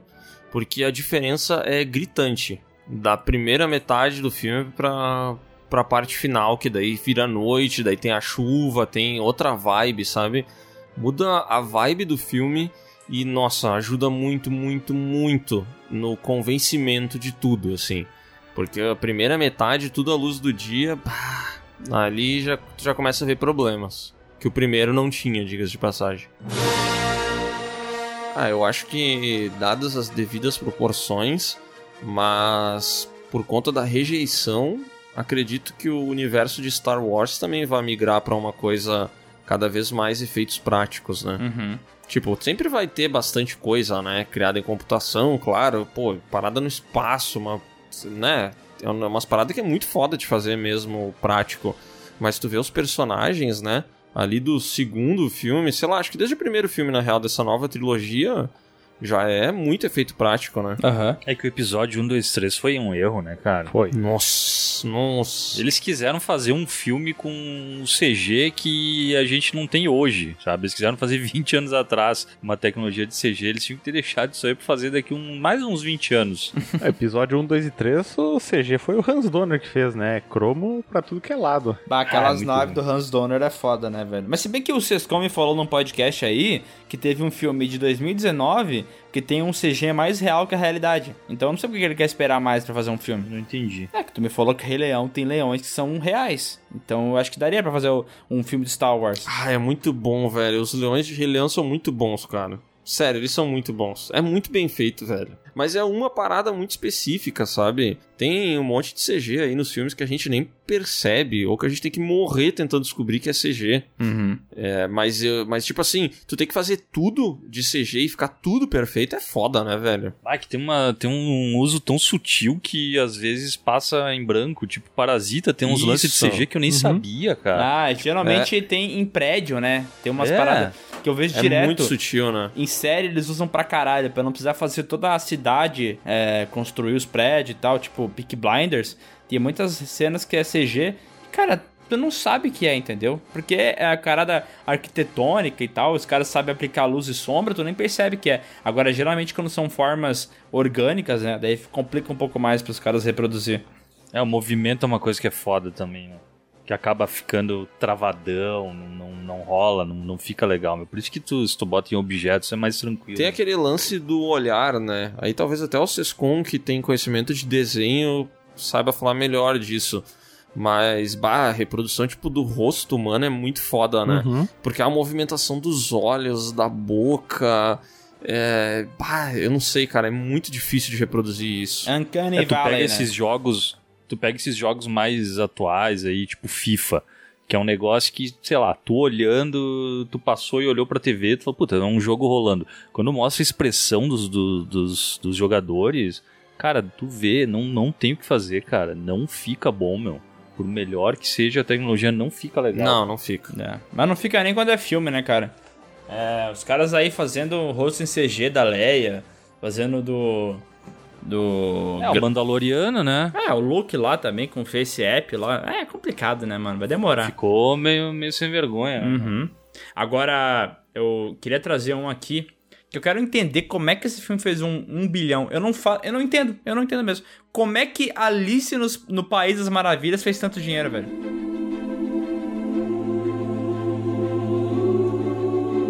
Eu não sei. Eu não sei se é a magia do Johnny Depp, eu não sei. Eu não sei como. Porque não parece. Acho que eu entendo o que tu quer dizer, né? Não parece ser uma franquia que tem potencial pra isso, né? É, tipo assim, Tipo tem... assim, o cara vai fazer um filme da Alice no País das Maravilhas e ele diz assim, cara, a gente pode fazer dinheiro com isso, viu? Eu acho que a gente pode fazer uns 500 milhões com esse filme aí, velho. Aham. Eu não acredito que alguém chutava um bilhão, sabe? Não, é porque Ah, mas assim... que eu acho que Alice, o País da Maravilha, especificamente, acho que foi um dos primeiros filmes a trazer a tecnologia 3D, né? No, na telona. E isso eu acho que trouxe muita curiosidade pra, pra audiência. Ah, Qual Pode tecnologia 3D? A tecnologia 3D do óculos? É, É. Primeiro foi a Avatar ali em 2009, né, que trouxe com vontade, e daí em 2010 teve Alice no País das Maravilhas, né? Pode ser. Não sabia. Eu lembro que naquela época ali teve vários filmes que se aproveitaram disso, né? O Fúria de Titãs foi outro, né?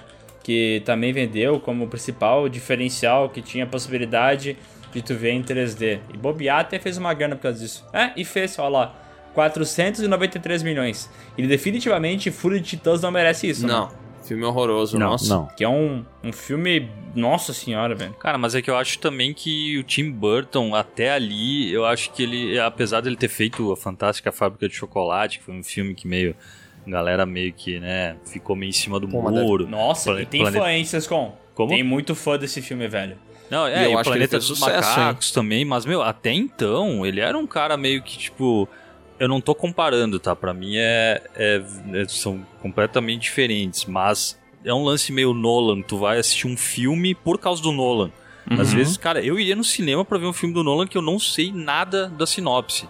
Eu- e o Tim Burton, acho que até esse momento ele era esse cara também. Pode ser, Uhum. pode ser. Pode ser. Ah, ele tem muita identidade, né? É, aquela identidade que a gente até comentou em outro podcast que começou a ficar enjoativa, né? Porque ele sempre repete, mas ainda assim faz levar a gente pro cinema, né? Que quer ver mais Agora, daquilo. um comentário que vocês fizeram ali de que, tipo assim, pô, são filmes que se aproveitaram do 3D, né? Filmes que foram lançados na hora certa, digamos assim. Mas, cara, eu não sei se tem algum que foi lançado em melhor momento na história do que o filme 2012.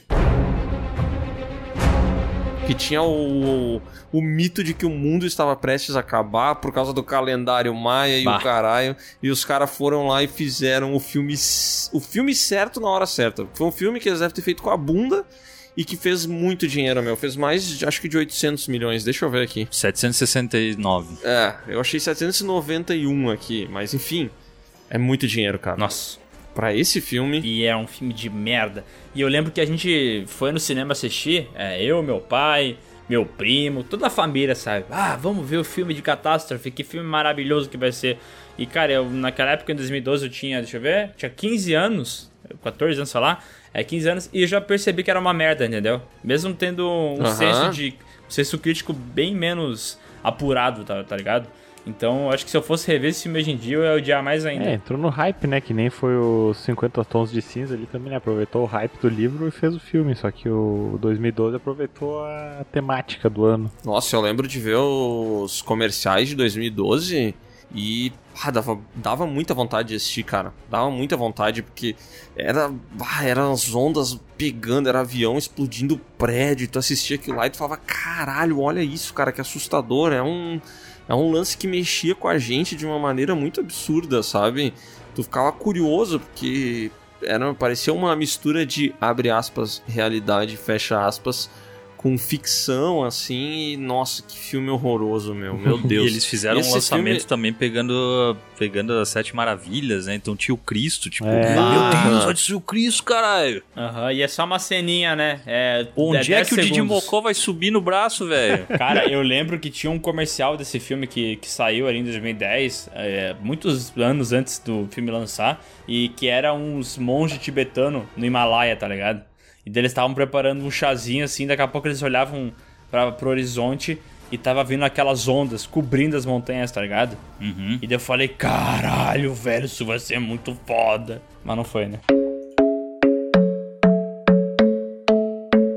Olha, tem mais um monte de filme que fez muito dinheiro e que é ruim. E sabe como é que o pessoal pode saber é, quais são esses filmes, Léo? Como? Não faço ideia. Só ouvir o podcast do pior filme do bilhão, porque lá tem mais um monte. E se ela já, ou- Tu é um gênio. se ela já ouviu o que, que daí ela faz, eu não sei daí. Aí ela manda e-mail pedindo pra gente fazer uma parte 2 desse. Boa! Ou Boa. pra gente fazer o podcast do melhor filme do bilhão, hein? Boa, aí. Tem que ter isso aí. Hum, isso é bom, hein? Vamos prometer então pra galera? Não, vamos dizer para as pessoas que se elas querem, elas dizem que querem, né? Porque senão a gente promete e aí ninguém quer. E a gente acaba fazendo as coisas. E tem uma parada que eu percebi, tá? As pessoas estão na expectativa do podcast de merda. Ah, não. Esse é oficialmente o podcast mais pedido hoje do Piuí. É o podcast de merda. Então, já que eu não tenho tantas histórias assim pra contar sobre isso, eu vou lá cagar agora e daí eu já aproveito e faço uma, tá? Tá. Tenta cagar na tua mão. Boa! E daí jogar na cara do vizinho. Pode ser, ou joga no teu pai. Não, meu pai não merece isso. Tu acha que meu pai merece merda na cara, Léo? Ih, rapaz. Acho que não, mas seria uma não, não. puta história, não, né? pera aí. Como assim? Tu me sugeriu fazer isso. Tu vem aqui em casa, o meu pai faz um puta de um banquete pra ti, fala que fez pouca coisa ainda, é mó humilde, e daí tu pega e fala pra jogar merda na cara dele. Tu acha que eu sou o quê? Um macaco? Cara, tu já pensou ele falar assim pra mim, desculpa qualquer coisa, e eu na hora falo, desculpa é o caralho, e tiro a mão de dentro da cueca, já com um pedação de merda e jogo nele. Pensa que história que a gente ia ter, velho. E depois vocês dois me espancando. É, porque eu espancaria. E daí já vira uma história de briga também. E daí a gente pode estar bebendo, e daí já vira uma história de bêbado. Mas tem que virar uma história de boa. briga com aquele golpe final lá que o cara deu e ele cai no. Ele vai dar um chute, ele cai e bate no carro ali do mundo. Porque ele escorregou na merda. Mas o melhor vídeo, ó, já, já minha última contribuição. O melhor vídeo de escorregar na merda que tem é no, aquele que o, um pastor alemão caga e sai, e tem uma câmera de segurança, aí um gordinho. Tô ligado. Um gordinho vai passar, ele dá uma escorregada. O cara leva uns 4 segundos pra cair, assim, é muito em câmera lenta, cara. É maravilhoso, velho. Cara, é mais um- uma sugestão aí, que são duas categorias de vídeos que eu gosto bastante, que são pessoas cagando em supermercado Tua tia? e cachorros que cagam na parede. São duas, duas categorias de vídeo que eu gosto bastante. Cara, agora Meu também Deus. tem vídeo de gente caindo, né? E daí vocês podem procurar aí no YouTube a porra do suco, que é um vídeo de um anão caindo, velho. Isso é, Boa. é maravilhoso.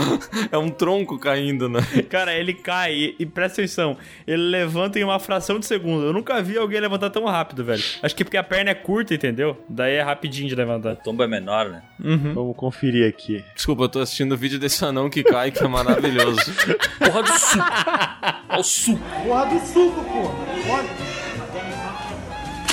Porra, pai, levanta, caralho. A porra do suco. maravilhoso.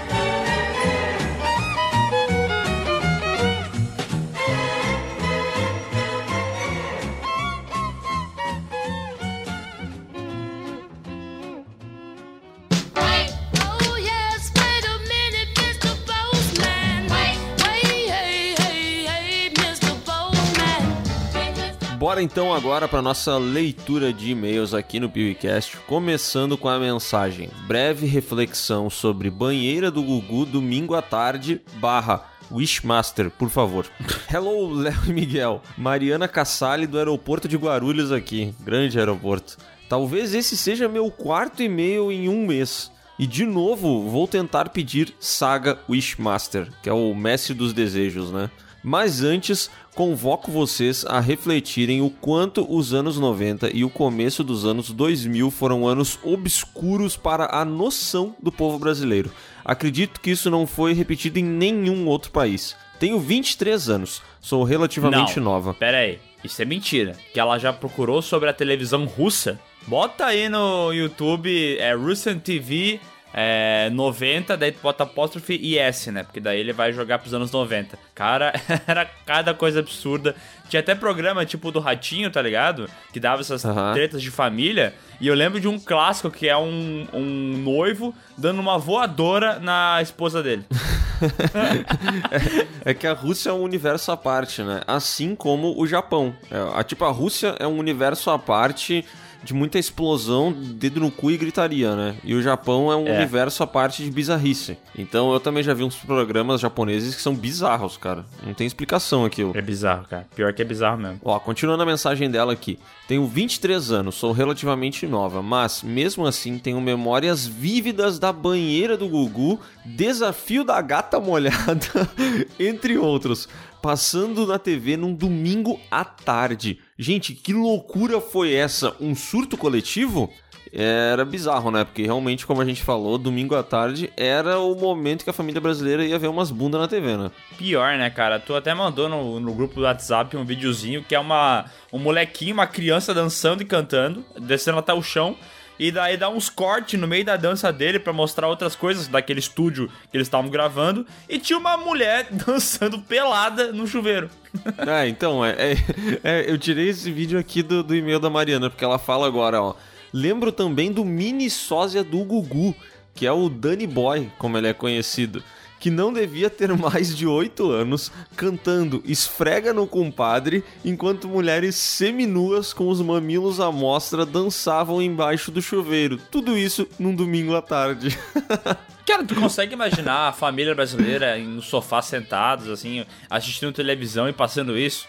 Que pra mim é uma, é- a memória que eu tenho disso acontecer é normal, entendeu? De sentar com a família pra assistir televisão. Só que eu não peguei esses anos 90 e tal, eu peguei anos 2000. E daí anos 2000 era mais de boa já. Eu peguei e me lembro de ser um momento em que todo mundo fingia que não tava muito empolgado assistindo aquilo e tal, mas é um universo muito maluco, né, cara? E essa criança de 6 anos de idade, uma criança que canta mal pra caramba, que tá num playback ridículo, que dança mal, que não consegue dançar e fingir que canta ao mesmo tempo. Me peço desculpa pro Danny Boy, né? Mas é horroroso isso daqui que a gente tá vendo. Como é que será que tá o Danny Boy hoje em dia? Tem o canal dele ali, infelizmente ele tem que. Ele é um cantor, pelo visto, e as novas músicas dele, ele precisa botar tipo assim. Ai, um amor de primavera, Danny Boy, abre parênteses, Guguzinho, fecha parênteses. Precisa botar o Guguzinho pra ver se alguém cai no vídeo, entendeu? Nossa, ele tem aquele, aquele estilo de cabelo que me irrita muito, que é quando o cara bota o cabelo tão alto, tão alto, que a parte da- do meio ali da sobrancelha até a cabeça é maior do que da sobrancelha pra baixo, entendeu? Sim, entendi. Parece que ele tem mais cabeça pra cima do que pra baixo, né? Aham, ó, mandei ali no geral de texto, dá uma olhada. Eu tô vendo, tô no canal dele aqui, escrevi o Piuí já. Tô, tô, Ah, boa, mandou bem. Tô Comenta lá, comenta lá. Tô dando like em todos os vídeos. Ó, continuando. Reflitam quantas vezes nós, adultos, hoje em dia, já vimos putaria na TV enquanto. Nossa, que susto, velho. Enquanto batíamos aquela pratada de macarrão na casa da avó. Cara, eu juro que eu, juro que eu parei pra ver onde que eu tava me enfiando aqui pro Adonias não precisar cortar tudo. Ufa. Eu olhei ali e falei, Mariana Cassalho, é mina. Eu acho que ela não vai fazer uma referência a esse negócio, Ai, ainda que bem. alívio, ainda bem que era uma pratada de macarrão na casa da avó. Ai, é muito querida. Talvez seja esse o motivo do adulto hoje em dia ser tão propenso a doenças psicológicas. Enfim, reflitam sobre isso. Agora, mais uma vez, antes de terminarmos, quero pedir saga Wishmaster, por favor. Estou com preguiça de explanar todos os bons motivos, então só vou dizer que no segundo filme tem um diálogo assim: Me faça um pedido.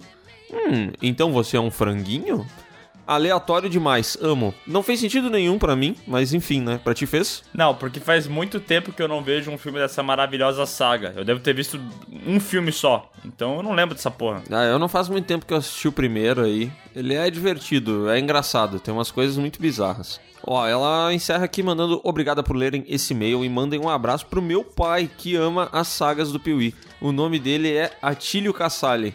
Um abraço aí pro seu Atílio Cassali, né? Que eu li algumas vezes também pra ver se não era nenhuma, nenhuma pegadinha da Mariana. Ah, tipo. A minha tia Deide Costa, né? Isso aí. E ela ainda colocou, enviaram do meu iPhone. Pô, que bacana.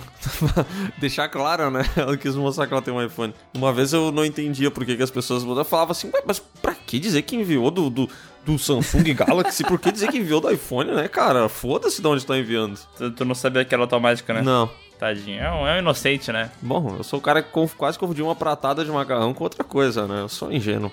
Agora vamos para o e-mail, que, cara, esse título aqui me chamou a atenção de um jeito. Minha namorada brigou comigo porque eu escutei o PewCast depois do sexo.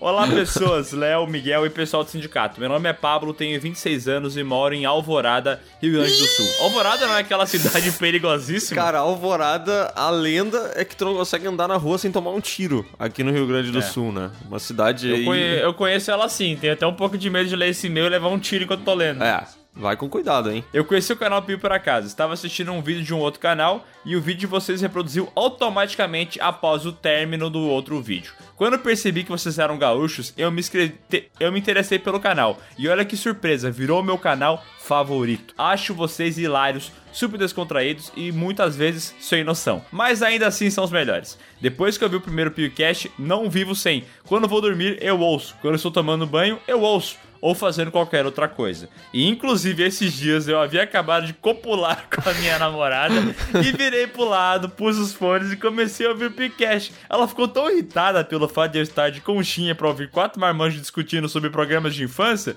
que eu fui forçar a dormir no sofá. E ela ainda ficou mais irritada quando eu chamei ela pra falar que vocês tinham esquecido de citar a grande família. Maravilhoso, cara. Ela quase terminou comigo, mas tá de boa agora. Obrigado por vocês existirem, um abraço e continuem fazendo esse trabalho excepcional.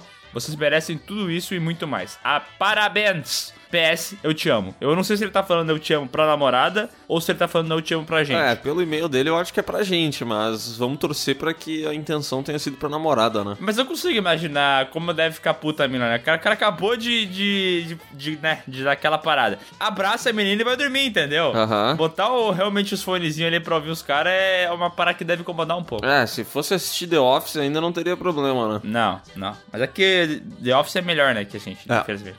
E agora vamos pro e-mail biografia televisiva do Marcos Mion, reviravoltas que atiçam a empatia do Bruno. Revira as voltas? Reviravoltas, top, né? Parece um nome, né? É.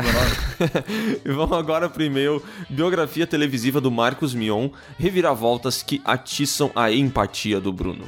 Olá, pessoas, me chamam Hudson Maiatan. Tenho 30. Parece um guerreiro Nossa, é um deus. maia, né? é um deus maia.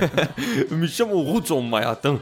Tenho 30 anos, sou de São Luís e eu descobri. Olha só, São Luís que não é do Maranhão, né? Ele é só de São Luís. E eu descobri depois de adulto. Mas. Oi? Mas eu acho que São Luís obrigatoriamente é de Maranhão. Ah, não, pra mim é que nem Belém do Pará. Se é só Belém, não é do Pará. Entendi. São Luís Maranhão, é. Eu acho que não tem outra São Luís aí.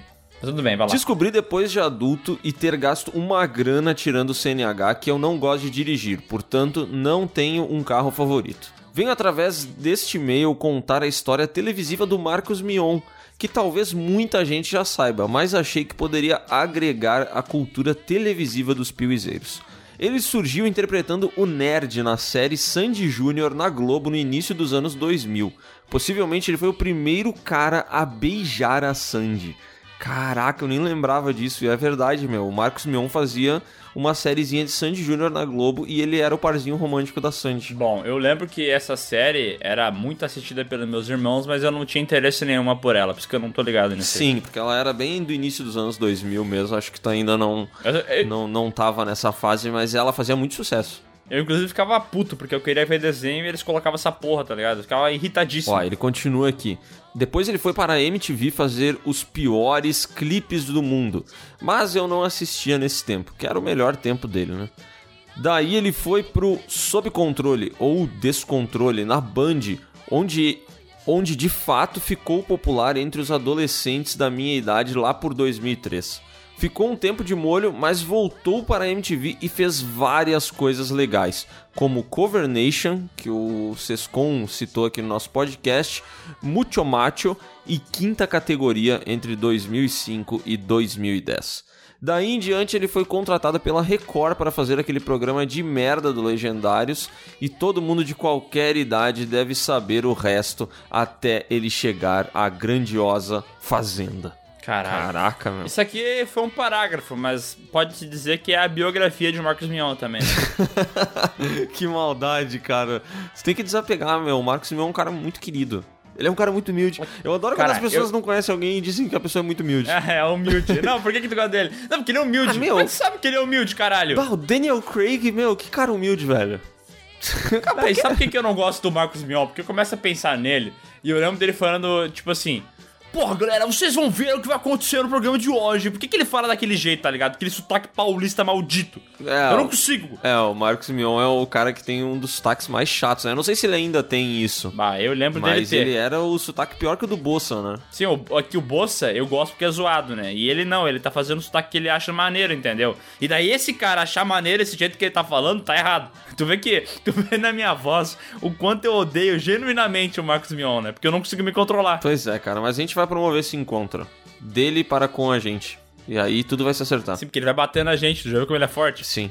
Mas ele vai chegar falando, e aí galera, pô, jovens, como é legal ser jovem. Pô, cara, vocês são muito legais, cara. Eu vou, eu vou trazer vocês pro meu programa. E o e-mail do Hudson Mayata continua aqui. PS1, assistam o fã trailer do Cassinão. Aquele lá que eu te mandei, lembra? Vamos, Cassinão! Que tem o cara mostrando a ascensão do Cassinão até a chegada dele ao Sabadaço. Sim, é, é tipo um filme que iam fazer, ou fizeram, sei lá, né? É, é um, é um só um trailer, não, não vai existir o filme, eu acho. Mas é muito bom, cara. Eu recomendo aí que procurem no YouTube. PS2. Hermes e Renato é o ápice do humor brasileiro. Ah, só posso concordar com isso. Concordo. E PS3, imaginem uma cena do encontro de um produtor de clipes de funk atual com um produtor de TV aberta dos anos 90. Aí o produtor dos anos 90 mostra a banheira do Gugu e o produtor funkeiro pergunta o que é. Então ele responde: uma arma elegante para tempos mais civilizados.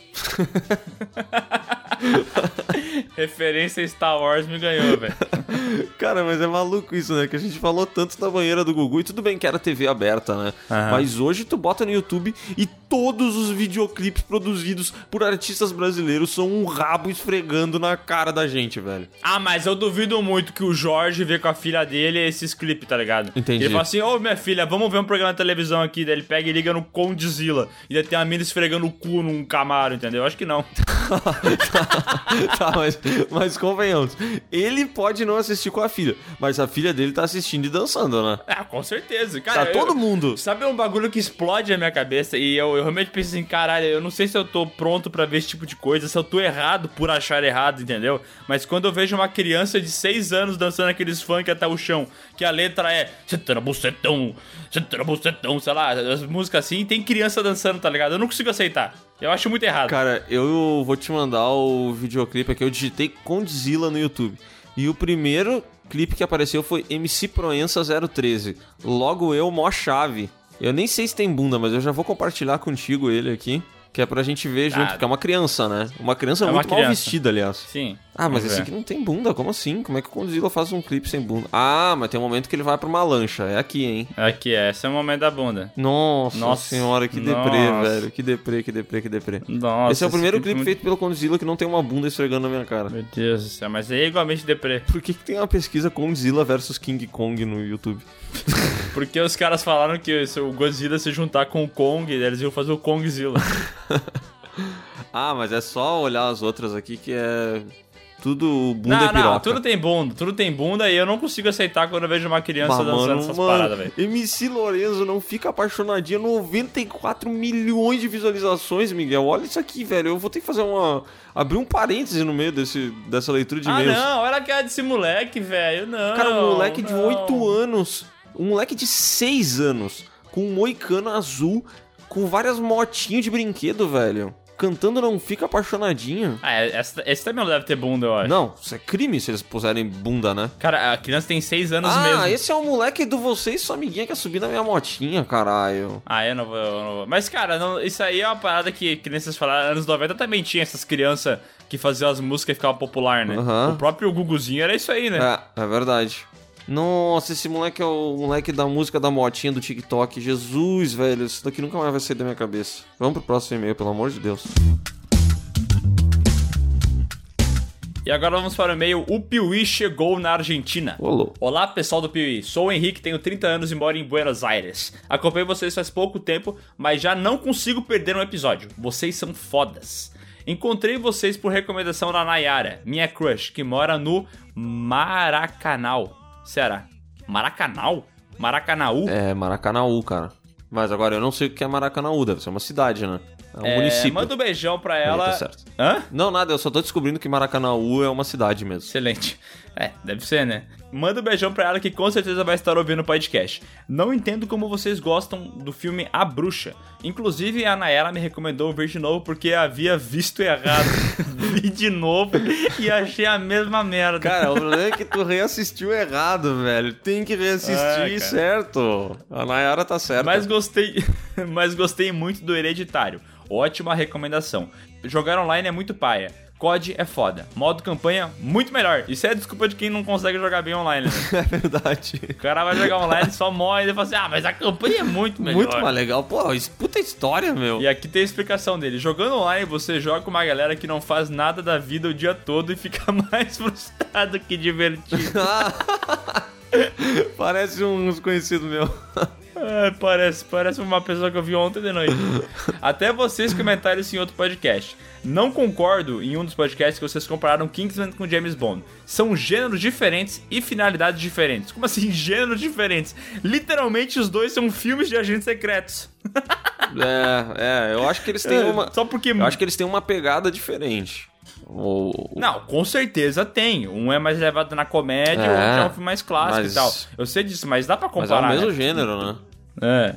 James Bond sabemos que é um filme de ação sério, enquanto Kingsman é baseado num quadrinho e tem mais quantidade de absurdos possíveis. Muito sangue a lá Tarantino, lutas são incríveis, além da pegada de humor. No podcast sobre anime, nossa, ele, já, ele tá fazendo um e-mail respondendo todos os podcasts que ele ouviu, tu tá vendo isso aqui, né?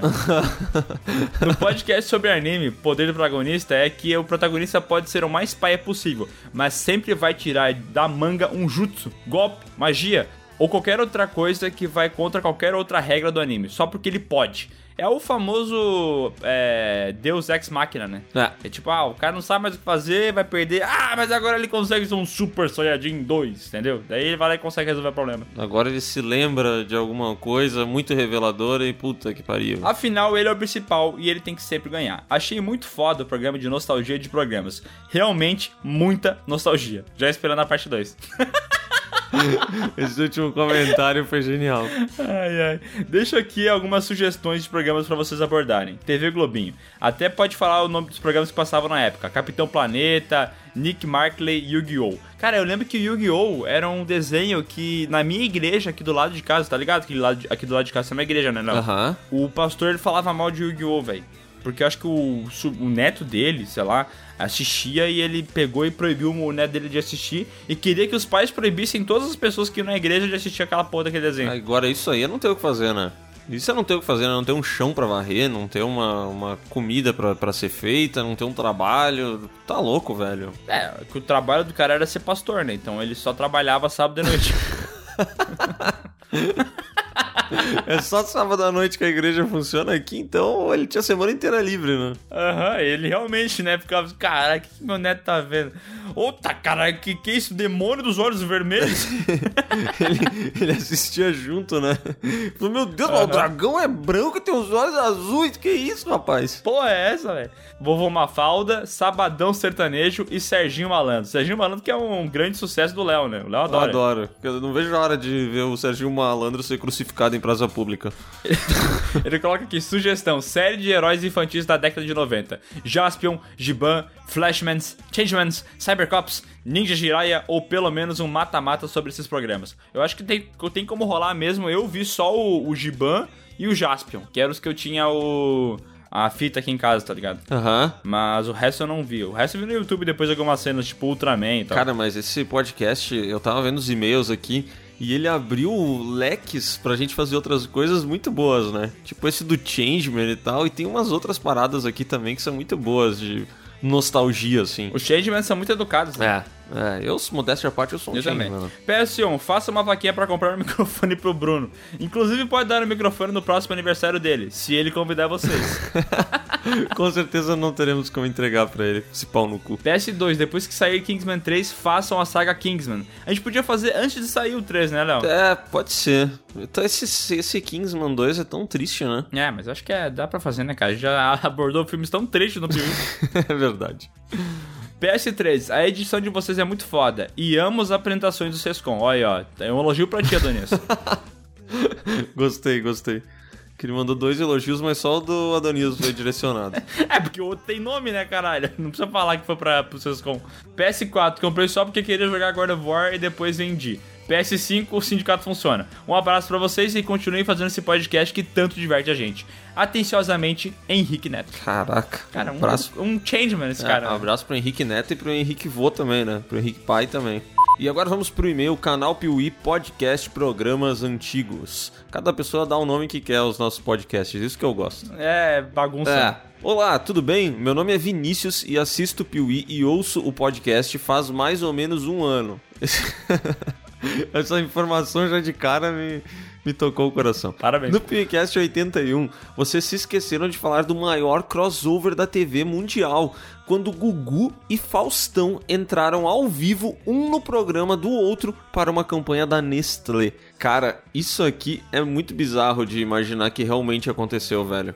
Tu já viu isso? Não, não vi. Então fica, fica a dica, eles dividem a tela e começam a conversar os dois. E eles estão, tipo, no mesmo horário, né? Uhum. E aí a tela fica dividida e quem tá assistindo na, no SBT vai ver uma parte, quem tá assistindo no, Cara. na Globo vê ali também.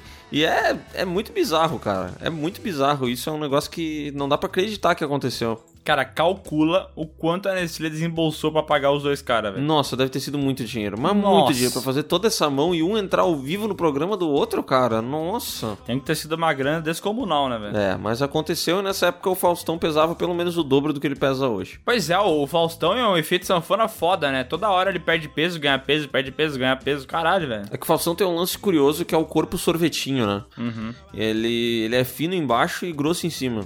E sempre fica meio, meio esquisito, assim. Independente do peso que ele tem, sempre é estranho. Eu acho muito engraçado a escolha de estampa de camiseta que ele tem, tu já viu?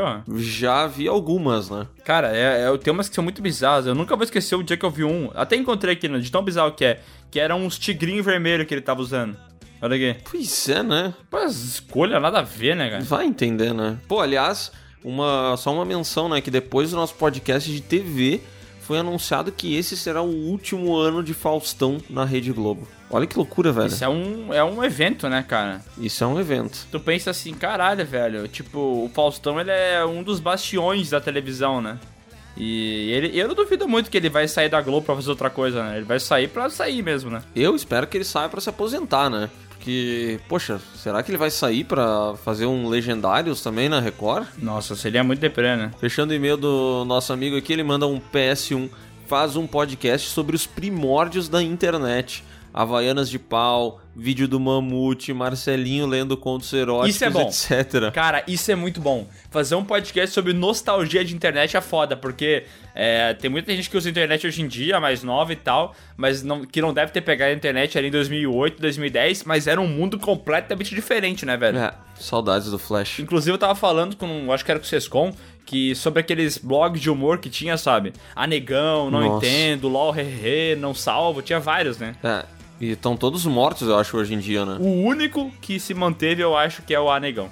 Que tá até hoje ah, ah, online. Mas é uma parada que migrou pro Face, né? Tipo assim, parece que tem o blog só pra ter uns anúncios ali e tal, mas quem é que acessa isso, né, meu? Pois é. Tipo, mudou o formato, tá ligado? É muito bizarro isso. Ó, e aí PS e PS2, espero que um dia possa assistir a saga Indiana Jones no canal Piuí. Um dia vai acontecer isso, eu, eu tenho fé. Também.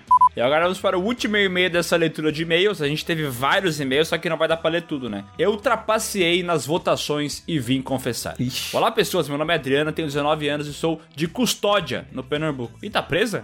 Ou tá de Custódia? Entendi. Ela é de Custódia. Não sabia que tinha uma cidade em Pernambuco chamada Custódia. Mas agora eu sei. Primeiramente, estou esperando até hoje o podcast de Bêbados e o podcast com o pai do Bruno. Cobranças à parte, vim me confessar. Recentemente teve uma votação no Insta do Piuí entre Scooby-Doo versus X-Men. Confesso que fiquei feliz porque queria ver vocês rindo do figurino deles e também queria poder ouvir a opinião de vocês sobre o Mercúrio do Ivan Peters, que vai aparecer em WandaVision, meu ator e herói favorito. Tu não sabe se vai aparecer, tu tá chutando, tá? E não é WandaVision, tá, Léo? É o WandaVision. Ah, achei que tu não ia que eu ia ter que te corrigir, né? Mas, nossa, de jeito nenhum. Quando eu descobri que os X-Men estavam perdendo, me revoltei.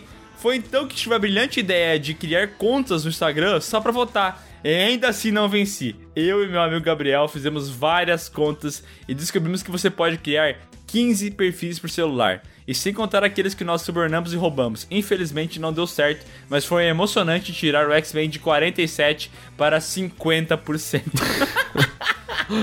Enfim, espero que vocês me perdoem e façam essa saga algum dia. Caralho, velho. Cara, um dia essa saga vai acontecer também. PS, Léo, mandei as provas do crime pelo seu Instagram. E sim, também nunca imaginei que o Scooby-Doo teria chances. Mas assisti muito quando era mais nova, então será uma ótima saga. PS2, me desculpem qualquer erro de digitação. Tá toda desculpada. Não tá, porque não gosto desse negócio de, de tentar mudar as votações, entendeu? Acho errado isso aí. Isso aí é, é dar um, um cuspe na cara da democracia. Só quero dizer que eu sempre tento votar como canal Piuí quando eu posto story, mas não dá. Mas eu sempre tento votar. Gênio. E agora sim, vamos pro último e-mail dessa leitura que é Não se faz mais TV como antigamente. Fala Piazada, sou Jonas, 36 anos, de Colombo, Paraná. Como relembrar a TV da década de 80 e 90 e não sentir saudades? A TV que estava pouco se lixando com o politicamente correto, que nos proporcionou as maiores pérolas da TV. Ah, que saudades! Gostaria até de relembrar alguns momentos que eu tive o prazer de testemunhar. Primeiro, uma menção ao nosso querido Ratinho, com seu programa Ratinho Livre na Record, que nos enrolou várias semanas com a história do homem grávido. Isso mesmo, durante vários programas, nosso apresentador trouxe a matéria de um homem que possivelmente estaria grávido. Lembro de eu e minha família acompanharmos essa história bizarra e lembro que depois de muito tempo veio a notícia que o que esse cidadão tinha era uma solitária na barriga. que lixo, né, velho? e para não perder o gancho, o programa prometeu que iria remover o verme ao vivo. Não, não, ele não ia remover o verme. Ia fazer o parto do verme, já que ele tava grávido, né? Lembro que não deu certo, mas tiro o chapéu para esses apresentadores que fazem uma matéria render tanto sem deixá-la monótona. E quantas e quantas vezes o Ratinho passou o ibope da Globo com sua comemoração nada discreta no palco. E como seu maior feito, Ratinho popularizou a expressão tchaca-tchaca na buchaca. É verdade. Isso é uma expressão que eu não sei de onde que ela saiu, né? É, também não. Por que, que tchaca é pau e buchaca é buceta? Não sei, cara, não sei. Nosso inigualável Gugu que tinha o dom de nos prender. A... Nosso inigualável Gugu que tinha o dom de nos prender na telinha com as histórias do Chupacabras, ET de Varginha, entre outras. E vale ressaltar que com o mínimo de recursos, pois lembro que no caso do Chupacabras eram apenas imagens ilustradas e uma carcaça de um bicho morto que fazia a gente se borrar de medo. Criatividade, né, cara? O cara era um gênio, né? Do Faustão, bom, desse eu não recordo nada de bom. Só consegue azedar o meu domingo. PS. Bom, mas aí tem que pensar nas camisetas dele que são bon- bonitas pra caramba, né? É, eu já expressei meu desprezo pelo Faustão no podcast, então nem vou dar corda pra isso de novo. PS, Silvio Santos faz as melhores pegadinhas da TV. Por mim, poderia ter um programa em horário nobre somente com as pegadinhas antigas e novas que iria incomodar bastante a Rede Globo. Forte abraço e sucesso para o canal, Piuizada. Abraço, Jonas Montim. Já pensou se o horário da tarde ficasse só passando pegadinha no SBT? Eu acho que as pessoas iriam preferir deixar a TV dos consultórios nas pegadinhas do que no Vale a Pena Ver de novo, sei lá. Cara, vale a pena ver de novo é um negócio muito triste, né? Porque sempre que eu caio no- nessas novelas da Globo, por algum motivo que seja, cara, o cara percebe como é ruim. Como é ruim, tudo é ruim, a direção é ruim, a fotografia é ruim, o roteiro é ruim. Cara, é, é tenebroso. Cara, eu quero fazer uma menção ao Fiuk, que tá muito famoso agora por causa do Big Brother. E o Fiuk é o pior ator que eu já vi em toda a minha vida. Eu nunca É. vi um ator nem em filme amador, nem em filme B, nem em É. novela. É muito ruim, cara. Eu assisti a malhação dele, cara, e. Cara, ele é muito Puta ruim, velho. Ele é muito ruim. Ele faz uns negócios, tipo, de TikTok que ele posta no Instagram dele, atuando e tal. E é muito ruim, cara. Mas é ruim num nível assim que chega a ser astronômico, entendeu? O Fiuk, ele é um- uma grande incógnita, né? Porque ele é um cara sem talento. Ele não tem talento nenhum. Ele não sabe atuar, ele não sabe cantar, ele não sabe ser engraçado. O que, que ele sabe fazer? Ser filho do Fábio Júnior. Ele é só o filho do Fábio Júnior. Ele é bonito. E, cara, eu fico. Ele é bonito. Não, ele é, bu- não, é bonito, ele é bonito. Mas então, isso é um, não é um talento, né? Ele, é, ele, ele teve a sorte de nascer bonito e tudo mais, mas não é um talento, algo que se. Ah, que foda, né? Porque tem muita gente bonita no, no mundo também, né? Mas eu fico pensando como deve ser triste ser o Fiuk. Porque ele olha pro lado, ele só vê gente talentosa. A irmã dele é a Cléo Pires, que, porra, querendo ou não, tem um certo talento em alguma coisa que eu não sei, mas deve ter. Daí olha pro pai, o pai é talentoso, entendeu? Olha pra mãe, que não é a mãe, que é a. a- como é que é? A Glória Pires. A madrasta? A Glória A Pires. ex-madrasta, na verdade, né? Aham, ex, né? E fala, caralho, uma puta atriz. E o que, que ele é? Ele não é nada. Ele é o filho do Fábio Júnior. Exatamente. Esse sim vai ser o eterno filho do Fábio Júnior. Bom, vamos terminar então aqui em Baixo Astral. Se você quiser mandar uma mensagem pro PeeWeeCast, é só enviar lá o seu e-mail para podcast@canalpiuí.com.br. Lembra de colocar seu nome no e-mail, sua idade e a cidade de onde você tá falando. Abraço.